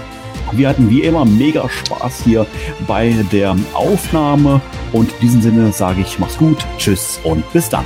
Ja, man braucht es eigentlich nicht sagen, aber man muss es doch immer wieder sagen. Wenn ihr Spaß an der Folge hattet, dann freuen wir uns riesig drüber, wenn ihr uns zum Beispiel auf YouTubes Likes gebt oder auch kommentiert oder am Forum was dazu schreibt. Oder sogar, wenn ihr unseren Kanal abonniert. Das ist halt die beste Möglichkeit, uns zu zeigen, machen wir was richtig oder auch zu sagen, was ihr euch wünscht. Gibt es natürlich auch immer wieder Dinge, und ja, wenn euch der Inhalt dieser Folge gefallen hat oder ihr da etwas dazu zu sagen habt, teilt es uns gerne auch mit. Wir kommentieren vielleicht nicht zwingend jeden einzelnen Kommentar irgendwo, aber wir lesen das alles schon interessiert mit und ich freue mich persönlich auch, dass das Level im Gegensatz zu sonstigen YouTube-Kanälen dann doch immer ganz gut ist. Klar, wir haben jetzt nicht irgendwo 100.000 Leute, die drauf kommentieren, aber die, die es tun, das ist eigentlich immer ein netter Stil. Da freut man sich auch was mitzulesen. Ja, in diesem Sinne, ich hoffe, wir werden uns bei der nächsten Folge wieder hören. Tschüss, bis bald und gute Reise. Ja, für mich war das die STCC in dieser äh, At-Home-Fassung äh, so, so, zwei Seiten gehabt. Natürlich war es einerseits ähm, ja nicht ganz so viel äh, tolle Enthüllungen und nicht ganz so viel Neues, das man gesehen hat, aber andererseits war es dann halt auch nicht so anstrengend. Also man musste halt nicht so viel News schreiben und nicht so so viele Videos anschauen äh, und ja, also ich sehe schon, ich sehe schon Dankesbriefe schreiben. Ja, viel, ja, nee, also es macht ja Spaß, aber andererseits war das schon immer ein hartes Wochenende und, und ja. Du das mal sagst, unfassbar. Ja, ja. Deswegen, ich bin jetzt trotzdem gespannt, äh, was jetzt da der Pixel denn noch mit Mattel macht oder wie es auf der PowerCon Con wird. Äh, da bin ich ja gleichzeitig auf der Grayscale Con. Mal schauen, wie ich das da dann mache. Aber da gibt es ja WLAN, also das sollten wir hinkriegen. Und äh, darum und in diesem Sinne bis zum nächsten Mal. Servus. Äh, ja, ich war ja kurzzeitig äh, gerade eben während des Casts mal weg. Äh, ich war AFK, wie man ja so schön sagt. Ja, äh, das liegt daran, dass mich der ähm, unbekannte Berater von Mattel äh, namens Scott Knightley kurz angerufen hat und äh, der wollte mich darauf aufmerksam machen, dass äh, die Jungs äh, von Artefakte leider, also Artefakte der Macht leider da doch ein Problemchen kriegen werden, denn äh, Mattel will äh, selber das Todestor vermarkten und äh, das soll jetzt irgendwie rauskommen als äh, Playset von Mattel selbst und äh, irgendwie auch mit Beleuchtung und auch mit Sound und keine Ahnung und dann soll man da die Figur auch so durchschieben können und dann verschwindet die. Da habe ich so gedacht, ja okay, das muss ja irgendwie mit einer Geheimtür oder so sein, ne? Und dann muss man das irgendwie drehen und keine Ahnung erzählt. Äh, dann habe ich so gesagt, wie, wie soll das denn laufen? Und sagt er so, ja, nee, das schiebt man nur so zur Seite und dann ist die äh, Figur weg, sagt jetzt Gott neidlich zu mir. Und ich dachte, hä, funktioniert das denn auch? Und dann sagt er, ja, das geht. Oh. Oh. Wow. Holla die Wald. die Streak ist ungeschlagen. Das Hemanische Quartett. Präsentiert von planeteternia.de. Ich habe da keine Ahnung. Ich auch nicht.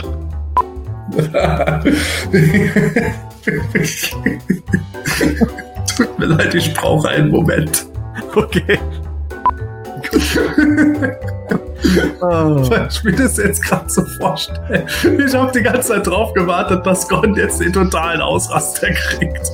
Ja, stimmt. Scheiße. Es tut mir leid. Die Nerven. Okay. Ja, äh, Sepp, das kommt halt auch mit unserem Alter, gell? Wir sind ja auch nicht mehr die Jüngsten. Ich habe mir heute alte Ausgaben angehört. Also ich habe mich ja teilweise, der eine Vorspann ist ja wohl der Oberhammer, als wir beim Himanischen Quartett Nummer 59 Ah, jetzt ruft mich Manuel, der Idiot, an. Der will mich bestimmt wieder sperren. Dass wir das jetzt im Vorspann hatten, wie großartig ist das bitte? Ich habe auf Arbeit so gelacht. Sag mal, Manuel, hast du trockenen Husten? Ja, ich habe trockenen Husten, ja. aber ich habe Corona. Weil meine, meine, meine Corona-App sagt, ich habe kein Corona. Ja, das ist ja nur, dass du keinen Kontakt gehabt hast. Ach, jetzt hör doch auf, hör doch auf. Nein, das stimmt überhaupt nicht. Das sind, das sind die kleinen Details. Mensch. Jetzt erzähl doch gleich Schmarrn. Vielleicht hast du ja zu viel neben den Felslingen gehockt und hast Rokona. Oh, ui, ui, ui, ui. Oh, hätte ein Auto sein können. Ne? Ah, nein. Und dann verlosen wir's und dann schreiben wir, per Zufall wurde ermittelt. Sepp. Jetzt darf ich, ich bin ja gar kein Wrestling-Experte. Okay, okay dann, also, das war jetzt die Macht, der Macht der Gewohnheit, alles klar. Okay. Das Hemanische Quartett, präsentiert von planeteternia.de